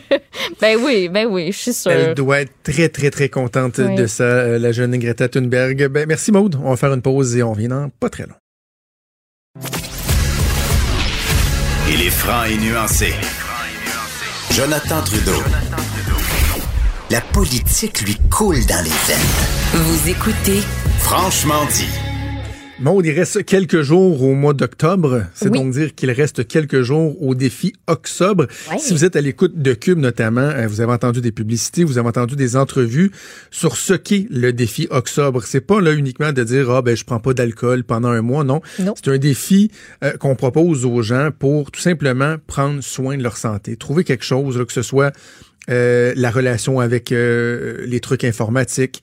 Euh, moi, tu sais, ça aurait pu être le café, mettons, d'essayer de juste de faire attention à nous pendant euh, un mois. Ça fait du bien, donc, et c'est une campagne de sensibilisation, mais on vise également à ramasser des dons. Des dons pour euh, le centre, les centres Le Grand Chemin. Il y en a un à Montréal, à Québec, à Saint-Célestin. Ça fait 30 ans qu'ils sont là, qu'ils offrent des services gratuits à des adolescents qui sont pris avec des problématiques de dépendance ou encore de cyberdépendance. On va parler euh, des centres Le Grand Chemin avec le DG de ces, euh, de ces installations, David Laplante, que je rejoins au bout du fil. Monsieur Laplante, bonjour. Est-ce que Monsieur Laplante est là? Tout à fait. Bonjour. Ah oui, vous voilà, Monsieur Laplante. Bonjour. Très content de, de, de vous parler. Tout d'abord, présentez-nous un peu les centres Le Grand Chemin. Ça fait déjà 30 ans que vous êtes là, puis vous avez été des Ouais. pionniers, le précurseur ici au Québec. Oui, euh, ben en fait, ça fait effectivement 30 ans qu'on existe. On a trois centres au Québec. Euh, donc Québec, Montréal et Mauricie, centre du Québec. En Mauricie, centre du Québec, on a ouvert en 2000, donc euh, ça fait 20 ans qu'il existe, bon 19 ans pour être précis, qui existe en Mauricie. En fait, c'est des centres de traitement qui viennent en aide à, à des jeunes de 12 à 17 ans euh, qui ont des problèmes de dépendance. Donc, alcool, drogue, jeux excessifs et euh, depuis cinq ans, la cyberdépendance. Euh, donc, euh, c'est une thérapie, euh, traitement interne en fait. C'est un traitement interne qu'on propose de deux mois. Et euh, suite au traitement interne, on offre euh, un service de réinsertion sociale à, tous les adolescents. Et en plus de ça, ben, on offre aussi des services de support et d'accompagnement aux parents parce qu'évidemment, quand les parents s'impliquent, on triple les chances que le jeune réussisse. Donc, euh, c'est important pour nous euh, d'offrir des services aux parents. Oui. OK. On, on va parler des, des, des nouveautés, parce que c'est quelque chose de bien, bien, bien intéressant. Mais juste avant, je, je, je, je- il, y a un, il y a un élément que vous avez mentionné qui retient mon attention, c'est l'importance de la réinsertion. Parce que d'accueillir un jeune, de lui offrir des traitements, de l'encadrement, tout ça, pendant qu'il est dans un centre, pendant qu'il est dans une, une- une thérapie, si on veut, c'est une chose. Mais souvent, le vrai défi, il va commencer lorsque le jeune va retourner dans un milieu, euh, je dis nor- plus normal, entre guillemets, euh, qui va faire face euh, à la réalité du quotidien. Donc, la réinsertion, c'est essentiel aussi dans l'accompagnement. Vous touchez un excellent point. En fait, comme les jeunes le disent, lorsqu'ils terminent la thérapie, on peut dire que la vraie thérapie commence. Euh, nous, euh, la réinsertion nous permet d'accompagner dans le milieu euh, ces jeunes-là. Puis euh, c'est, effectivement vrai ce que vous dites parce que le défi qu'on a dans un centre de traitement comme le nôtre, c'est un, c'est un, une présence 24 heures sur 24, 7 jours sur 7. Donc, euh, c'est des jeunes extrêmement encadrés. Et la marche entre l'interne et la réinsertion sociale, on se comprend que c'est une grande marche. Alors nous, il faut il faut développer, ben, en fait, il faut les accompagner de plus en plus pour qu'ils retournent, pour qu'ils se trouvent des activités.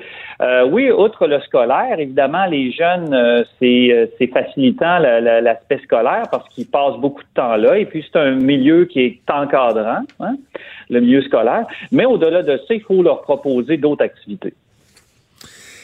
Dans les, on- je, je disais qu'il y avait des nouveautés. Il y a quelque chose que Ouais. je trouve absolument intéressant dans, dans les services que vous offrez. Ça s'appelle le projet d'intervention par la nature et l'aventure l'INA. Ouais. Ça, c'est de profiter de, de, de, de notre territoire pour offrir une, une façon différente là, de, de venir en aide aux jeunes. Ben oui. Pourquoi pas, hein, effectivement. Puis d'ailleurs, euh, on a commencé, bon, ça fait peut-être deux, deux ans, deux, trois ans qu'on on est en train de, on a commencé un projet pilote, puis là, bon, on a, on a mis en place officiellement une nouvelle programmation. Mais euh, lorsque j'ai euh, été euh, à même de constater que plusieurs universités offrent des, euh, par exemple, comme l'UQAC, l'Université du Québec à Chicoutimi, offre euh, des, des, euh, de la formation, un DESS, un diplôme d'études supérieures en intervention par la nature et l'aventure. Et puis, on avait reçu des stagiaires au Grand Chemin. J'ai dit, wow, c'est peut-être un chemin. Pour le grand chemin, c'est peut-être le chemin qu'il faut prendre. Donc, le chemin vers la nature, de ramener les jeunes vers la nature. Mais au grand chemin, c'est important pour nous de ne pas faire quelque chose pour faire quelque chose. Alors, ce que j'aimais dans l'intervention par la nature et l'aventure, c'est que c'est une approche qui est documentée comme efficace. Surtout euh, aux États-Unis, beaucoup de recherches américaines et aussi anglaises démontrent vraiment l'efficacité de cette approche-là auprès surtout des dépendants, des gens souffrant de dépendance. Alors, pourquoi pas la mettre en place au grand chemin? Et aussi, on avait d'autres défis euh, pour nous, outre ce qu'on disait tantôt, de proposer, hein, de diminuer l'impact du passage de l'interne vers le- le- l'externe, ben, la réinsertion sociale. On avait des défis aussi euh, d'être attractif pour les jeunes. hein. Bien que c'est une thérapie, puis à quelque part on est là parce qu'on est on est un peu obligé d'y être. Puis c'est Ouais, mais euh, s'ils peuvent ne, ne pas rentrer complètement à reculons, là, tu sais, qu'il y a un petit intérêt, ça peut aider pas mal. là. C'est e- exactement. On- et aussi, quand le jeune est rendu chez nous, on a un défi de le motiver journée après journée de terminer son traitement. Parce qu'on sait que plus que le jeune va rester chez nous euh, des jours, plus de jours il va rester, ben plus qu'on a des chances qu'il qu'il persiste dans son rétablissement. Alors, euh, donc, l'intervention par la nature et l'aventure nous amenait, euh, bon, à travailler la motivation d'une autre façon, aussi d'être attractif pour pour les jeunes. Alors ça c'est euh, c'était euh, extrêmement intéressant. Et vous savez l'INA c'est une une modalité d'intervention. L'intervention par la nature et l'aventure est une modalité d'intervention qu'on a ajoutée à nos services pour amener euh, je vous dirais un peu plus de concret dans les plans d'intervention. Mhm. Parce, que- parce qu'en interne, on peut dire aux jeunes, bon, ben, il, il faudrait que tu travailles euh, ta communication, il faudrait, bon, c'est bien beau, mais tu sais, il faut pas rester euh, dans le tu devrais faire ça. Il faut vraiment que les jeunes euh, l'essaient. Euh, et euh, se découvrent dans des nouvelles euh, dans des nouveaux comportements puis ils se, ils se disent surtout hey, c'est possible je l'ai utilisé et c'est possible et la- la nature nous se charge de, de faire comprendre aux jeunes qu'il faut qu'ils utilisent ces nouvelles compétences pour réussir des défis. Ça, ça ressemble à quoi concrètement, Monsieur Laplante? Là? Ouais. Euh, on dit, bon, la, la- la nature, là, mais une journée typique, par Ouais. exemple, là, ça ressemble à quoi?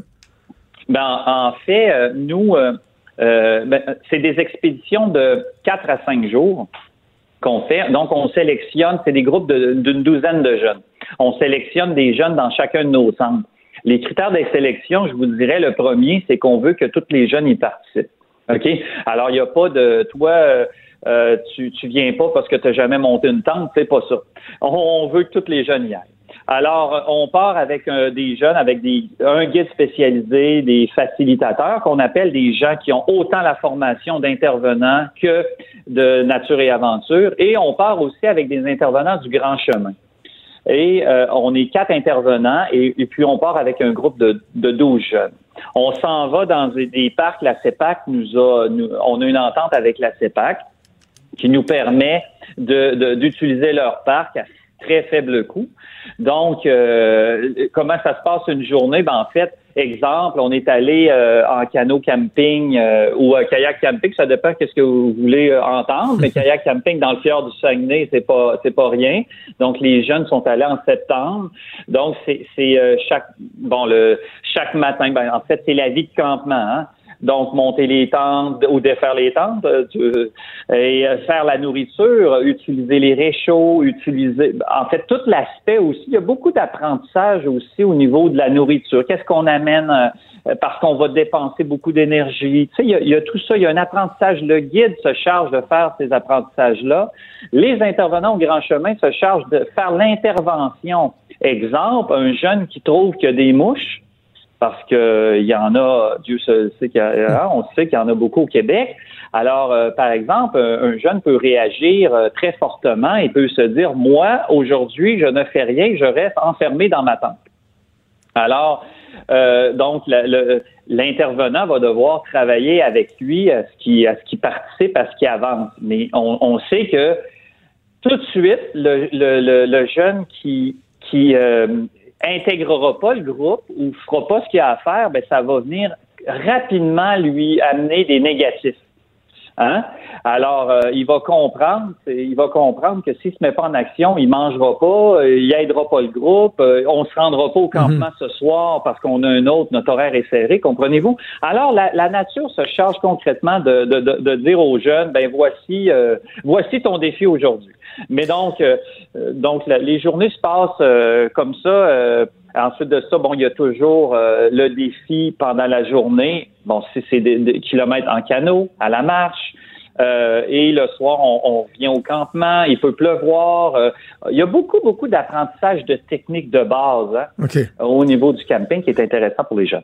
Ce, que j'aime, euh, M. Laplante, puis le, temps file, c'est que on vise à, soustraire certains éléments, de diminuer les, les, les symptômes dépressifs, les, les, problèmes de consommation, etc. Mais on veut additionner certains éléments, comme par exemple l'estime de soi. Et ça, lorsque vous avez une, une thérapie en clinique, par exemple, et tout ça, euh, bon, on peut guérir certains éléments, euh, entamer certaines démarches, mais c'est beaucoup plus efficace quand c'est concret, là, sur le terrain, le jeune qui réussit à relever un défi, qui fait une construction, qui surmonte tel, tel, tel obstacle, ça aide à booster l'estime de soi, puis c'est tellement important. Ben, écoutez, euh, à chaque expédition, hein, on, a des questionnaires pour connaître la satisfaction et pour avoir aussi des données euh, quantitatives au niveau de, de, de, nos, de nos services. Mais l'élément qui ressort vraiment de façon à peu près à toutes les jeunes, c'est oui, c'est que moi, j'ai accompli quelque chose. J'ai accompli un défi. Hein?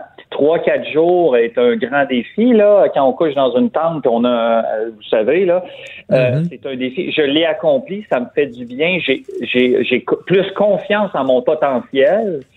Euh, ma je suis plus, je me sens plus autonome, je suis plus capable de fonctionner. Donc ça, ça a toute une influence sur l'estime de, de la personne. Alors, euh, donc, c'est, oui, c'est, c'est vraiment, c'est vraiment positif comme expérience pour l'ensemble des jeunes. On le disait, on le disait en ouverture, c'est des services qui sont gratuits, donc évidemment, ça prend des sous de là de la campagne de financement liée avec Opsobre. Il y a 202 000 dollars de récoltés en date de ce matin. Il reste quelques jours pour atteindre euh, la barre des 250 000. On invite les gens à consulter, aller sur Internet, informez-vous avec euh, le défi Octobre, également sur le site Internet legrandchemin.qc.ca. On invite les gens à vous encourager parce que c'est très important.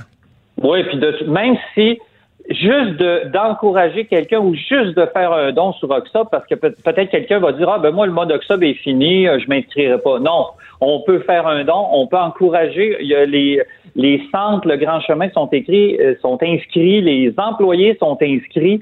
Juste un petit don fait toute la différence et ce don-là nous permet de juste mettre en place des nouvelles modalités d'intervention qui répondent aux besoins des jeunes et qui sont mmh. efficaces aussi. David Laplante, directeur général des centres Le Grand Chemin. Merci beaucoup de nous avoir parlé. ça me fait très plaisir. Merci à vous. Merci, au revoir. Il est franc et nuancé. Jonathan Trudeau. La politique lui coule dans les veines. Vous écoutez Franchement dit. On va euh, continuer à parler de nos jeunes, des problèmes, des défis euh, que nos jeunes doivent surmonter. Et là, on parle de détresse psychologique de façon générale, des chiffres qui sont euh, absolument alarmants, qui émanent de l'Institut de la statistique du Québec. La proportion de jeunes du secondaire aux prises avec un niveau élevé de détresse psychologique, ben, ça a augmenté de 8 au cours des dernières années. Le 21% en 2010-2011, on était rendu à 29% en 2016-2017. C'est encore pire lorsqu'on parle de la prévalence des troubles anxieux chez les jeunes. 8,6% en 2010-2011. On est rendu à 17,1% en 2016-2017. Ça inquiète avec raison l'Association des médecins euh, psychiatres du Québec qui lance un mouvement, une initiative, le mouvement Alpha Connecté. On va en parler avec la présidente de l'Association des médecins psychiatres du Québec, la docteure Karine Igartua, que je rejoins en ligne. Docteur Igartua, bonjour. Bonjour.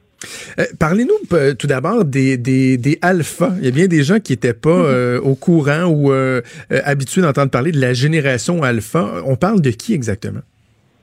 La génération alpha, c'est la génération qui est née en même temps que l'iPad. Donc, c'est ceux qui sont nés à partir de 2010. On a mis le focus sur eux parce que c'est la, la génération qui est née avec le numérique. C'est la génération qui va avoir euh, subir le plus de bouleversements. C'est la, la, génération la plus éduquée jusqu'à présent. Et euh, elle va occuper des emplois qui probablement n'existent pas déjà. Mhm. Euh, et je vais vous dire, devant les, le, le, taux de détresse qu'on voit qui augmente, on se dit, on a peut-être échappé un petit peu une génération. On peut-tu ramasser la prochaine? On peut-tu, on peut-tu renverser la vapeur? Et comment on l'a échappé? Euh, euh, vous parlez, bon, du iPad. Est-ce que c'est le, lien le plus important est avec les technologies ou c'est beaucoup plus large que ça? Bien, euh, c'est, les technologies, écoutez, ça, ça a bouleversé notre monde, mais ça a bouleversé aussi nos cultures, nos façons d'être ensemble. Et euh, donc, les technologies font en sorte qu'on passe moins de temps en face à face, mais aussi qu'on a moins de temps pour se déconnecter, pour prendre du recul, pour reposer notre cerveau. Alors, les jeunes de nos, de nos jours, ils sont surstimulés.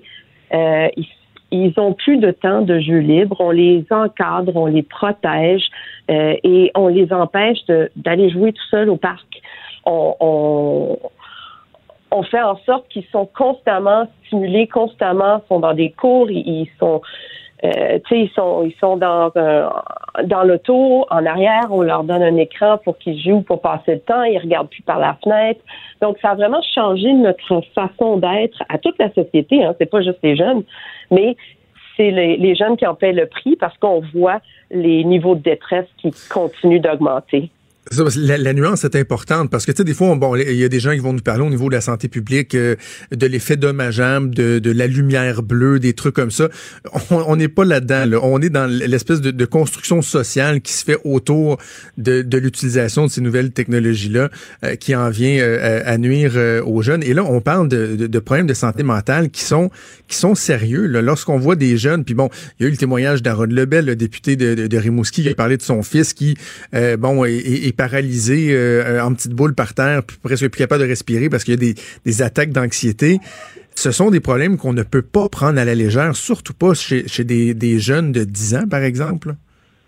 Non, absolument pas. Quand on regarde même le, taux d'hospitalisation chez les jeunes de 10 à 19 ans pour des tentatives suicidaires est en hausse. Euh, mais vous savez, ce qui arrive, c'est que nos jeunes ne sont pas équipés à, gérer leurs émotions puis à, faire face aux aléas de la vie. Donc, les pédopsychiatres, ils me disent 40 à 50% de leurs euh, visites aux urgences, c'est pas pour de la grosse maladie mentale, c'est pour des crises sociales. C'est c'est le jeune de le jeune de 13 ans que sa blonde vient de le laisser puis que c'est la fin du monde. Là. Il, il se voit pas vivre sans elle. Donc, à un moment donné, il va falloir qu'on apprenne à nos jeunes un, d'être capable d'identifier leurs émotions, mais après ça, d'être capable de les gérer, d'être capable de prendre du recul. Euh, le numérique a changé aussi le fait que maintenant on a deux vies, on a une vie euh, face à face in vivo, puis on a une vie numérique et il y a de la comparaison totale, euh, constante. Hein, les jeunes filles, c'est sur les réseaux sociaux, on se compare à la version photoshopée de nos amis, puis on se trouve push en, en parallèle. Chez les garçons, c'est plus avec le jeu vidéo. Et là, euh, ça devient accro au jeu vidéo parce que plus on joue, plus on a un statut dans le jeu. Et, là, euh, ça devient ça aussi une mesure de mon estime de moi-même. C'est à quel point je, je, monte de, de, grade dans mon jeu vidéo dans lequel je joue. Puis, puisqu'on parle d'âge, moi, quelque chose qui m'a vraiment frappé, qui m'a jeté à terre, les 6 à 8 ans, il y a plus de déprime et de détresse 6 et 8 ans. C'est jeune en tabarnouche. me semble que tu sors jouer avec tes amis. Euh, t'es t'es pas censé être dans cet état-là, non? Docteur Rigartua? Ah oui, pardon, j'ai été. euh, J'entendais d'autres voix, là, puis je me demandais si on parlait à moi. Pas de. Je vous parlais des, euh, des jeunes de 6 à 8 ans. De 6 à 8 ans, oui, absolument. Les 6 à 8 ans, ils sont, ils sont dessus, mais ça vient avec le fait que, l'information est là en continu et les jeunes, plus ils sont petits, euh, tu sais, ils, ils, ils- ils captent l'information, mais sans nécessairement avoir le discernement pour euh, être capable de savoir ça, c'est quelque chose où il faut que je m'en fasse ou pas. Tu sais, quand quand quand il y en a qui parlent d'éco-anxiété, ils sont, euh, euh, tu sais, des jeunes qui me disent à la fin du monde arrive dans 13 ans parce qu'ils ont lu ça sur l'internet. Donc il y a aussi une consommation d'informations qui n'est pas nécessairement réelle ou qui a pas, tu sais, qui a besoin d'être vérifiée. Donc on a besoin de mieux équiper nos jeunes. Donc, c'est pour ça qu'on demande le cours. Et Ben oui. on a besoin aussi de se poser la question comme société, qu'est-ce qu'on fait? Puis, y a-t-il des choses qu'on peut changer dans nos mœurs, dans nos coutumes pour ramener les gens à être, euh, à avoir de l'espace mental pour se reposer, puis pour amener euh, les jeunes à, à- à être plus connectés là, euh, avec les gens autour d'eux. Juste avant qu'on se laisse, parce que je sais que vous êtes euh, très en demande, un mot sur le cours d'éducation à la santé mentale. Qu'est-ce que vous proposez? Est-ce que c'est comme le cours d'éducation à la sexualité, que euh, c'est quelques heures sur une année? Est-ce que c'est un cours régulier? Qu'est-ce que vous proposez? Ce qu'on voudrait, c'est qu'il y ait des plages horaires dédiées de la maternelle jusqu'en secondaire 5 avec une certaine récurrence parce que c'est sûr que les habiletés émotionnelles, ça s'apprend pas euh, en une fois 20 minutes. C'est quelque chose qui doit se pratiquer. Donc, on, on- il y a une gradation entre l'apprentissage socio-émotif qui se fait au primaire et euh, l'alphabétisation aux maladies mentales qui se fait plus au secondaire. Euh, Docteur Karine Ingartua, présidente de l'Association des médecins et psychiatres du Québec. Merci de nous avoir parlé aujourd'hui. Merci beaucoup. Au revoir. Merci. Donc, on parlait avec le docteur Rigartua du mouvement Alpha Connecté.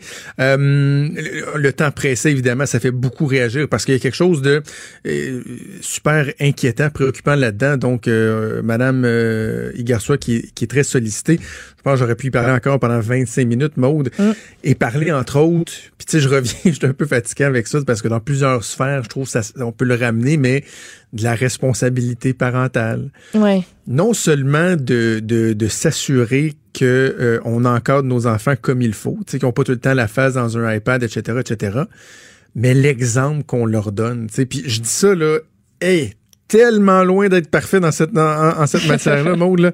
Tu sais, je, je- mon téléphone, là, c'est le prolongement de ma main, puis c'est sûr que j'ai une excuse, mais qui est peut-être un peu facile, qui, tu sais, qui est vrai, mais en même temps qui est facile de dire, dans ma job, il faut tout le temps que je sois branché. Ouais. Tu sais, de suivre ce qui se passe dans l'actualité, les nouvelles de dernière heure, puis on se parle dans le jour pour le, le, le show du lendemain, il faut booker des invités, etc. Mais il y a des fois que c'est un peu facile. Tu sais, quand je suis en train de manger avec les enfants, puis que ça fait trois fois que le téléphone vibre, puis que je me lève pour aller voir au comptoir mon téléphone, c'est qui, puis que je prends deux secondes pour répondre. Puis, tu sais, j'ai eu un texte ce matin qui disait qu'en moyenne, les parents, au moins trois fois par jour, vont interrompre une conversation ou un contact avec l'enfant, avec son enfant, pour regarder son téléphone ou un outil. C'est sûr que je rentre là-dedans. Il y a ça, puis il y a aussi, puis moi, je suis, je suis zéro bien placée pour critiquer euh, qui que ce soit. Là. Je suis pas parent, là. Je, suis, je suis pas mère, puis je le serai pas, euh, je le serai pas demain non plus.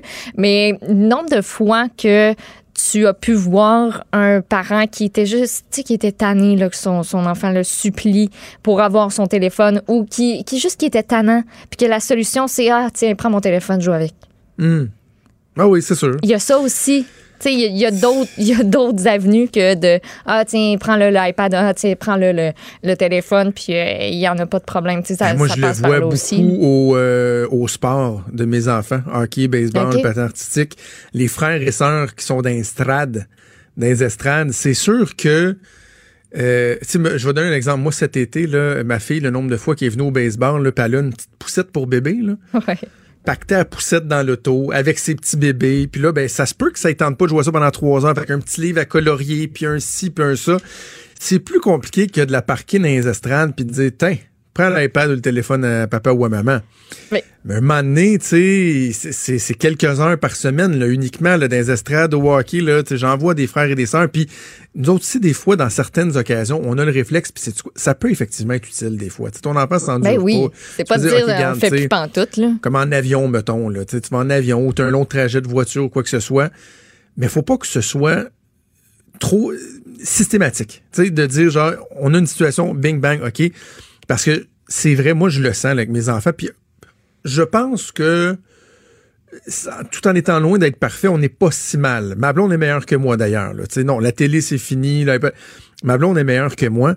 Mais même à ça, on, le voit pareil, cette incapacité-là à s'ennuyer. Oui. Ma petite, cette semaine, elle faisait une crise de bacon parce que son frère est en train de lire un livre.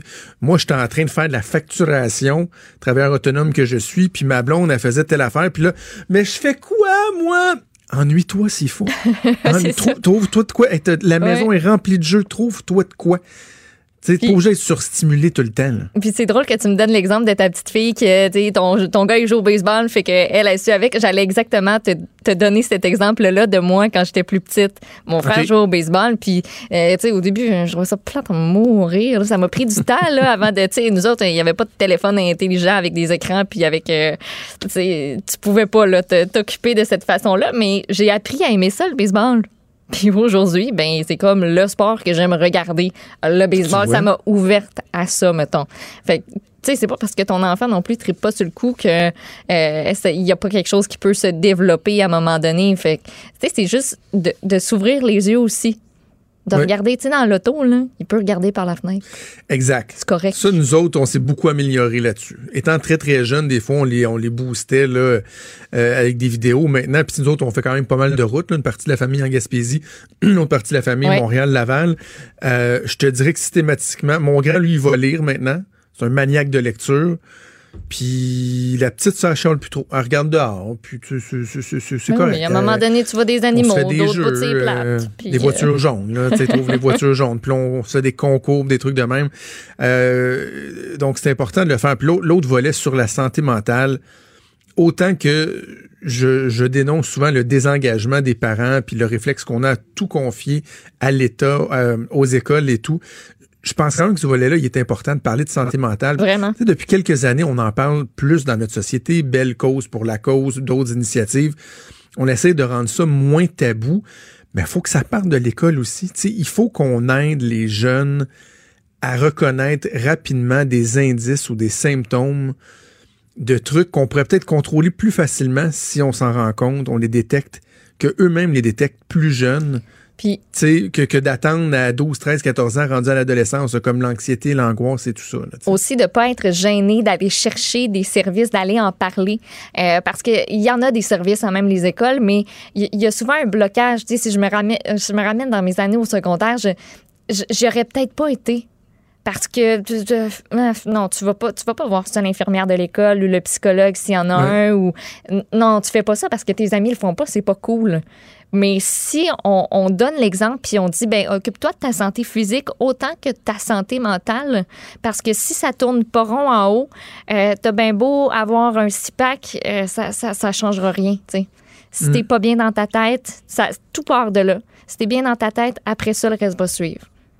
C'est de- d'enlever ce blocage-là, d'aller d'aller en parler, même si même si t'as rien là, au final, Non, non, de juste t'ouvrir puis dire ah ben je me sens comme ça puis puis pourquoi je me sens comme ça, tu sais? Des fois il y a le travail pédagogique tu sais, des, des enseignants aussi qui tu sais, il y en a qui vont se qui vont se, se, se confier à leurs enseignants, mais d'aller vers des ressources aussi. Tu sais, ce cours-là pourrait faire en sorte d'enlever un tabou, puis de dire, ben, va en parler de tes problèmes, puis va chercher l'aide qu'il faut, puis il n'y a rien de mal là-dedans.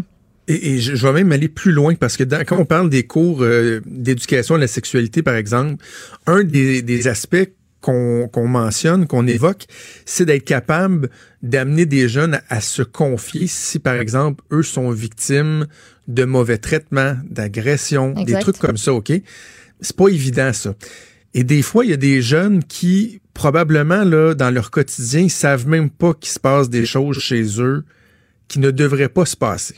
Par contre, ils ont des manifestations dans leur comportement, par exemple l'an- le, le stress, l'angoisse et, et tout ça, qui pourraient amener des spécialistes, des travailleurs, des éducateurs sur une piste. Là.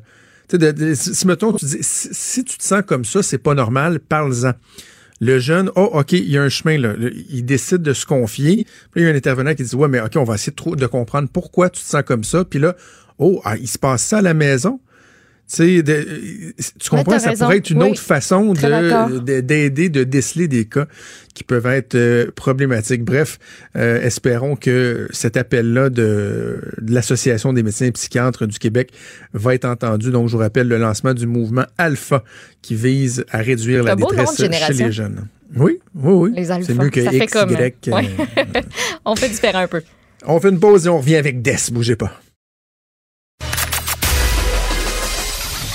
Des débats, des commentaires, des opinions. Ça, c'est franchement dit. Cube Radio. Je rejoins Vincent Dessureau qui est en studio à Montréal. Salut Des. Salut Jonathan, ça va bien? Ça va très bien toi-même? Très bien. OK. Hey, je, sujet là, qui pique ma curiosité, assurément. La vente à pression. S'il y a quelque chose dans la vie qui, t'énerve, m'agresse- c'est ça, on non, non, est c'est pas l'énervement, c'est de l'agression. OK, ça m'agresse.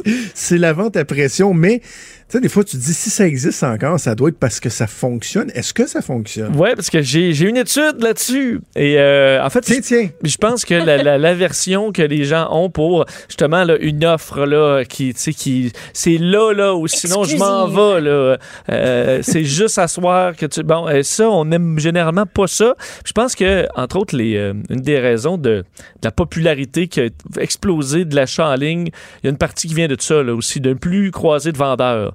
Euh, tu sais, tu Oui. peux magasiner en paix, aller voir tes petits comment, aller voir les petits reviews, là, les petites analyses. Là, tu- ah, parfait, tu peux faire ton choix sans qu'il y ait quelqu'un qui te, qui te conseille, puis tu sais pas si c'est des vrais conseils ou pas.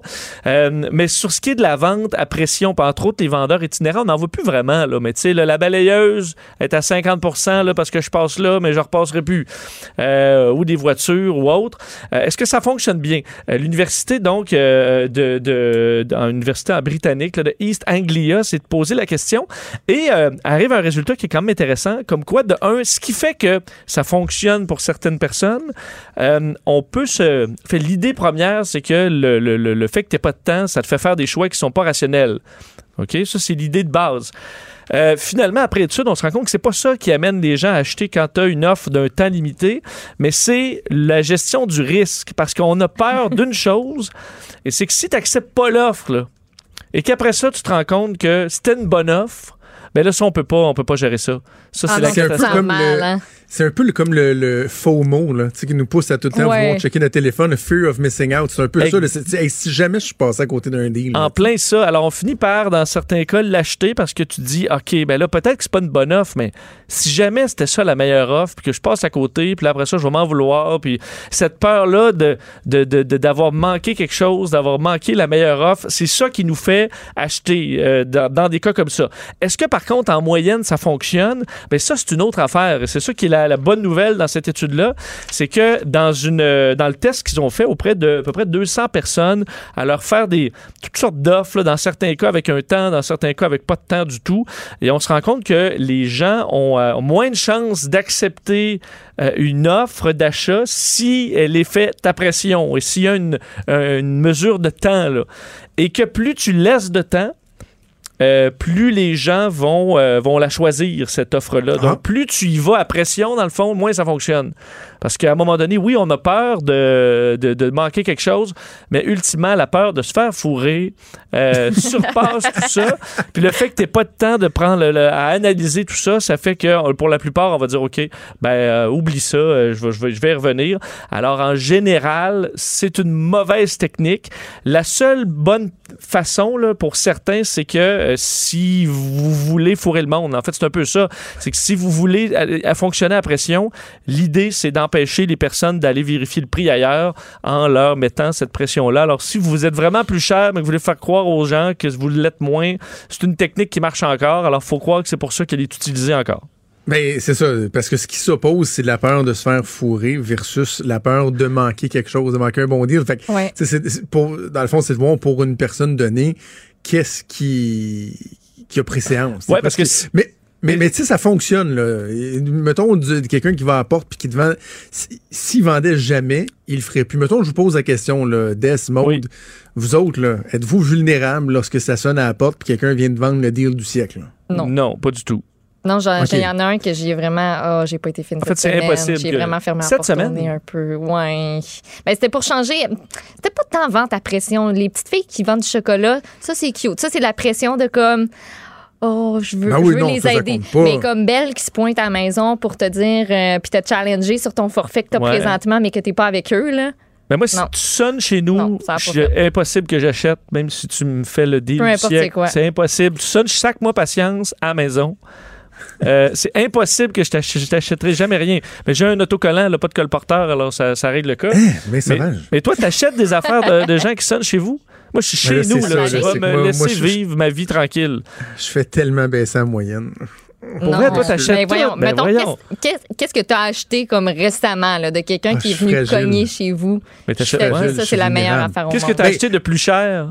OK, non, mais attends. Je- là, à, à mon corps défendant, la dernière fois que j'ai acheté, c'est euh, Sylvain Talbot, le père du, du jeune Anthony, qu'on Ah, a ben reçu non, ici en pas, émission, que j'ai référé à Denis Lévesque, qui a un article dans le Journal de Montréal, là, puis j'ai là. participé à leur soirée de financement pour payer une chambre hyperbare émotions, à. Anthony. On ça, parle- tu vois, c'est correct. On parle pas de fondation, là. Je vais te donner un exemple, Bon. OK? Oui, vas-y. Je sais pas si ma blonde écoute, elle va, elle va être trempée de rire parce qu'elle arrête pas de dire à tout le monde à quel point je suis poche, là. Mais à un moment donné, le... l'été passé, ça sonne à la porte. Je suis seul avec les enfants, puis là, j'ouvre la porte un peu comme quoi, là. Tu sais, je suis en train de jouer avec les... Qu'est-ce qu'il y a? Et là, il y a deux gars, euh, mi-vingtaine, des spécialistes du marketing, là. Articuler le fun. Écoute, ils me parlent comme si on s'était toujours connus. Comme si on s'était des bodés-bodés. Et là, eux autres, ils vendent des massages pour Sylvie. Des- Une massothérapeute de Lévis. Euh, J'ai jamais vu son bureau, mais il me la présente comme étant la meilleure massothérapeute ever, OK? Euh, et là, eux autres, dans le fond, ils vendent des, des cartes de massage. Mais voyons, Là, je pense que c'était 120 pièces pour 10 massages. Mais là, le 120 massage, pour pas- 10 massages? Non, non, mais attends, c'est 120 pièces qui te font en sorte que pour ces 10 massages-là, ça va te coûter genre 60 pièces au lieu de 100 pièces, mettons. Tu comprends? Eh boy, OK, c'est une carte qui donne pas 120 droit. pour C'est une carte C'est- pour avoir un rabais. Exact. C'est une carte pour avoir Eh, un tu me rabais. diras pas que t'as acheté ça. Puis là, non, mais là, je me dis, tabarouette, tu sais, c'est pas loin de chez nous. euh, on se dit tout le temps, ma blonde, puis moi, on faudrait prendre le temps. J'ai des problèmes de dos, puis tout. Écoute, ça a pris 10 minutes, puis je faisais un chèque de 120 pièces. Non, non. ben Là, ma non. blonde, puis là, moi, je disais à ma blonde quand elle revient, hey, check ça, c'est super bon. On, on pourrait même en donner à du monde. Puis, et là, finalement, j'y ai été une fois. Puis la massothérapeute en question, c'est une freak des, euh, des petites huiles essentielles. Là. Ah, Tu sais, que tu c'est mets pas une petite huile sur les tempes, là, assis, ça va régler ça. Tu peux régler l'angoisse, tu peux régler- Dans le fond, ouais, elle m'a fait un Christine massage, mais elle voulait juste me vendre ces sacrements d'huile essentielle, faisant en sorte que je suis plus jamais retourné. Fait que, Fait que ça t'a coûté flambé. 180 pièces. Wow. Hey, wow, c'est le massage le plus cher que je, je me serais jamais payé. Là. Fait que c'est ça. Puis C'était déjà arrivé par le passé. Mais là, je- j'essaie de me discipliner, là. Là, je suis plus Mais comme- deux d'autres qui arrivent chez vous Hein? pour te vendre une carte de rabais de massage, puis toi, dans ma tête, ils en vendent aucun dans la journée. Là. Mais toi, que je considère Non, comme une mais personne très intelligente, Non, mais Des, il m'avait dit que tout le monde dans le quartier en achetait. C'est ça Ben le là. truc aussi. Il disait, Ben hey, là, ben là, non, j'ai sonné chez vous parce que là, j'en ai vendu là, j'en ai vendu là, j'en ai vendu là. Non, mais t'as Sylvie- l'impression que je suis tout seul à en avoir. tu sais même pas c'est qui, oui. tu sais même pas ça ressemble à quoi son, sa boutique. Même pas le temps d'aller là. faire un Ben- petit Google pour voir le combien d'étoiles. Moi, je me Mais suis- non, mais ils sont là, là. C'est c'est now or never parce qu'ils ont un nombre limité de cartes qui ont été produites. Tu comprends-tu, le monde? Si moi, je l'achète pas là, ça se peut qu'après ça, je dise genre, hey, j'aurais pu. Mais là, il est trop Ben, tard. on n'en fera plus de cartes, là, vu que ça marche son affaire. Là. Tu sais? C'est ça. On va charger Mm, plein mm, prix. mm, Moi, je me souviens de ma mère qui avait acheté euh, euh, quelqu'un qui, qui sonnait à la porte, mais c'était deux ex-détenus qui vendent des couteaux. Ben oui, ou des portefeuilles. Ben, non. là, ouais, ma mère, elle les a achetés, là, elle était terrifiée. Je veux dire, pour vrai, je, je, je- je- elle les veux-tu a achetés acheter par la porte. couteau? Ouais, t'as acheté des couteaux, on est des ex-détenus. Ben oui, là, je vais t'y prendre, là. Combien Ils coûtent? vraiment Wow. aiguisés. Ils sont- euh, alors, elle avait- les avait achetés un peu par la peur. Mais bon. Fait moi- que c'est ça. Je me mets Et- à nu devant vous, mes faiblesses. Et eh d'ailleurs, je viens de penser à ça parce que tu as fait un an que ma sonnette euh, ne fonctionne pas. Alors moi, vous pouvez sonner chez nous puis jamais je vais répondre. T'es-tu sérieux? Oui, j'ai pas de ma, ma sonnette, j'ai pas de sonnette. Je peux pas, te puis je peux- remplacer. tu peux pas cogner, je suis au troisième. Alors euh, ça, ça va être tout. OK, prochain sujet euh, pour que j'arrête de me couvrir de ridicule. Est-ce Oui. que la morale prend le bord quand on fait du sport? Moi, j'aurais tendance à dire que oui, quand on fait du sport et aussi quand on joue aux cartes. Euh, ah oui, ta morale part quand tu, joues- tu deviens tu compétitif? Moi, ma grand-mère euh, Trudeau, grand-maman Lulu m'avait montré à un jeune âge que aux cartes, t'avais le droit de t'insulter. T'avais. Il n'y a pas d'amitié aux cartes. Là. Pas en tout. Pas en tout. OK. Eh bien, en fait, encore une fois, tu as, raison. L'Université de Birmingham, euh, qui a étudié le- le- le- le- l'esprit et la façon de. disons, l'ét- l'étiquette et la morale de, euh, des sportifs de haut niveau, entre autres, dans des sports d'équipe. Et ce qu'on se rend compte. Lance Armstrong avait pas une grande morale. Ouais, mais c'est des sports. Ouais, à la limite, le vélo, c'est quasiment un sport d'équipe, mais on parle pas de morale en termes de dopage, là, mais en termes d'insultes à l'adversaire, même insultes à des coéquipiers qui font des mauvaises performances, euh, des, des coups chiens. Alors, est-ce que la morale prend le bord quand on fait un sport? Ben, il faut croire que oui, dans bien des cas, euh, les, les, euh, les sportifs les plus compétitifs vont avoir souvent tendance à euh, délaisser le, la notion de bien ou de mal qu'on a dans le reste de la société pour avoir un peu leurs propres règles sur, euh, dans, le, dans le monde du sport et que c'est souvent, ça vient du, du coach. Et on dit que ça, c'est un, un problème lorsque les sportifs, euh, disons, poussent la machine uniquement pour avoir des, des, prix, là, fait pour l'honneur ou euh, pour euh, éviter d'être ridiculisé ou d'être, euh, disons, mis en écart parce que dans certains cas, des équipes vont favoriser certains comportements qui sont abusifs, là, dans les insultes, par exemple, et que si toi, t'insultes pas, ben là, tu, tu vas te faire mettre de côté. Alors, le fait qu'on veut rentrer Le dans peer l'équipe, pressure. le peer pressure euh, nous fait oublier le bien ou le mal dans, des, euh, dans le sport. Et le problème, c'est que comme ça vient souvent du coach, on dit que le coach, souvent, qui va pousser ce, ce genre de, de- de façon de faire-là et éliminer ce qu'on appelle des comportements prosociaux, là, c'est-à-dire les, euh, les félicitations, euh, euh, le- l'encouragement, essayer d'aider un, un coéquipier qui a fait une mauvaise performance. Mais souvent, les coachs vont faire l'inverse. Et ce que ça va faire, c'est que ça amène des burn-out dans le monde du sport, ça amène des gens qui étaient talentueux à quitter euh, les sports d'équipe et qu'au contraire, dans des tests de performance, ben, ça dépend lesquels. Vous allez voir la différence là, euh, dans la plupart, dans le- disons, en- dans sa globalité, le sport se porte mieux lorsqu'on y va de façon positive. C'est-à-dire, je t'encourage, Jonathan, euh, je t'encourage, Maud, vous êtes bon, euh, vous allez faire mieux et tout ça. Donc, une équipe positive, en général, va performer mieux. Par contre, dans d'autres tests, entre autres au basket, euh, on a fait un test où un joueur de basket doit faire des paniers pendant deux minutes. Et lorsqu'on insulte le, le coéquipier, donc par son équipe, là, tu l'auras pas ou t'es pourri. Il l'avait, il l'avait davantage. Ils ont, ils ont fait davantage de paniers lorsqu'ils faisaient face à des comportements antisociaux de leurs coéquipiers. Ah ouais, c'est comme je veux te prouver là, que je suis Que capable. Tu sais, quand tu le scores, tu fais comme Ah, hein, vous l'avez dit, vous l'avez dit. Exact, dans vos dents. Alors, on dit Ah, que dans ouais. des courtes périodes, ça pourrait avoir un petit effet boostant, là, un petit effet qui, qui est sur le sport, mais que sur le long terme, longue, ouais. sur le Non. long terme, c'est dévastateur. Alors, faut trouver le juste. Alors, je t'insulte, mais Pas juste trop. de temps en temps, sur, dans des moments bien précis. Voyons donc. Juste le bon dosage d'insultes. C'est ça. Entre coéquipiers, ça, c'est c'est merveilleux. Mais Hey, juste. c'est pas des un- enfants forts, là. Ouais. Mais juste, tu sais, hey, euh, mettons, euh, Code Kanyemi, là, hein? ça fait trois games que tu ne scores pas, là. Puis là, il va scorer une. Mais si tu dis tout le temps qu'il est mauvais, mais il l'est pas, là. mais tu sais, tu, là, il va s'en aller. Il va aller faire du, du- très, très mauvais. il va faire du vélo, du ski, là, un sport individuel où tu as la, la maudite paix. OK. euh, en terminant, euh, parle-moi d'un brillant politicien euh, américain qui, euh, qui, qui a dévoilé son, son mot de passe. Ouais. un mot de passe important? C'est-tu euh, Ben son. Ben, c'est le mot de passe, le mot de euh, passe de son, de son téléphone, euh, de son téléphone intelligent. Euh, c'est juste que Lance Gooden, qui est un re- représentant républicain à la- à la- au, au Congrès euh, des- du Texas, en fait du- au Congrès américain, mais il est représentant du Texas. Euh, et lorsqu'il a, il y a eu une rencontre avec Mark Zuckerberg à la- au comité des finances. Et au moment où la caméra se pose vraiment près de Lance Gooden, il prend son téléphone et vraiment clairement dans l'écran, là, il fait son mot de passe. Le problème, c'est que son mot de passe, c'est 777-777. Nice. Alors, c'est juste le même chiffre. Euh, le problème, c'est que là, on rencontre Mark Zuckerberg, entre autres, pour parler de sécurité informatique, et le membre du Congrès qui le questionne. Et après, le pire mot de passe qu'on peut imaginer, même pas si c'est pire qu'un 2, 3, 4, 5, 6, je suppose que c'est peut-être c'est moins pas un pire. mot de passe robuste. C'est Non, c'est comme-. Euh, je veux, je prendrai pas le 00000. Non, puis Moi, juste, chan- tu vas trouver un autre chiffre, mais on va tout mettre la main. surtout, tu sais, que tu regardes son écran, mettons, avec un angle, puis tu vas voir le. Tu vas voir qu'à cette zone-là, il pèse tout le temps. là, puis Ben oui. Tu pèses juste là, puis il va, il va débarrer là, techniquement. Alors, il a été ridiculisé, entre autres, parce que la- euh, même au, euh, euh, Kanye West avait fait ça lors d'une rencontre au bureau Oval avec Donald Trump. Et lui, c'était juste des zéros. Mais il s'était fait ridiculiser aussi. Alors, il faut croire que les membres, tu sais, on dit les.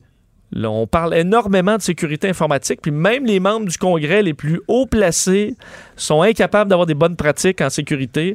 Alors, euh, puis il a répondu à la blague, là. Alors, il semblait pas en faire de, de grands cas, à moins Ben non, il a changé ça pour 6, 6, 6, 6, 6, 6. C'est ça. Tout est correct. Mais je, mais je le regarde, là. J'ai tapé son nom sur, sur Internet et comme il disait dans le dîner de con, il a une belle tronche de vainqueur. Oui, oui, une petite gueule de vainqueur, effectivement, Lance. Alors, euh, sachez-le, si vous voulez aller fouiller dans son cellulaire, il faut juste le trouver, puis euh, vous pourrez rentrer sans trop de problèmes. Des, un gros merci. On t'écoute euh, à 15h avec Mario, puis ensuite aux têtes enflées. Oui, on sera en direct du euh, salon Ben oui. euh, de, de la- de l'habitation, donc euh, l'expo habitation au stade olympique. Alors, euh, ça va être. On ça va être les gens à aller vous voir. Absolument. Hey, bon week-end. Salut. Salut. Salut.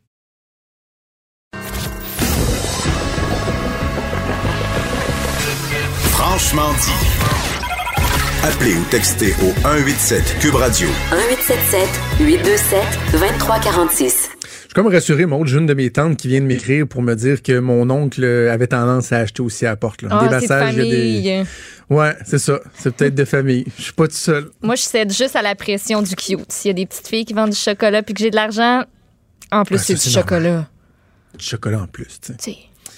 Hey, on a déjà plus de temps. Ça a passé vite. Ça va Et être bye. un beau week-end, un bon week-end. Je t'en souhaite un bon à Maude. Merci, toi aussi. Ainsi qu'à tous nos auditeurs. Reposez-vous, passez du bon temps en famille ou avec vos amis. Les jouets d'or. Oui, assurément. Puis on se donne rendez-vous lundi à 10h. Bonne fin de semaine. Ciao.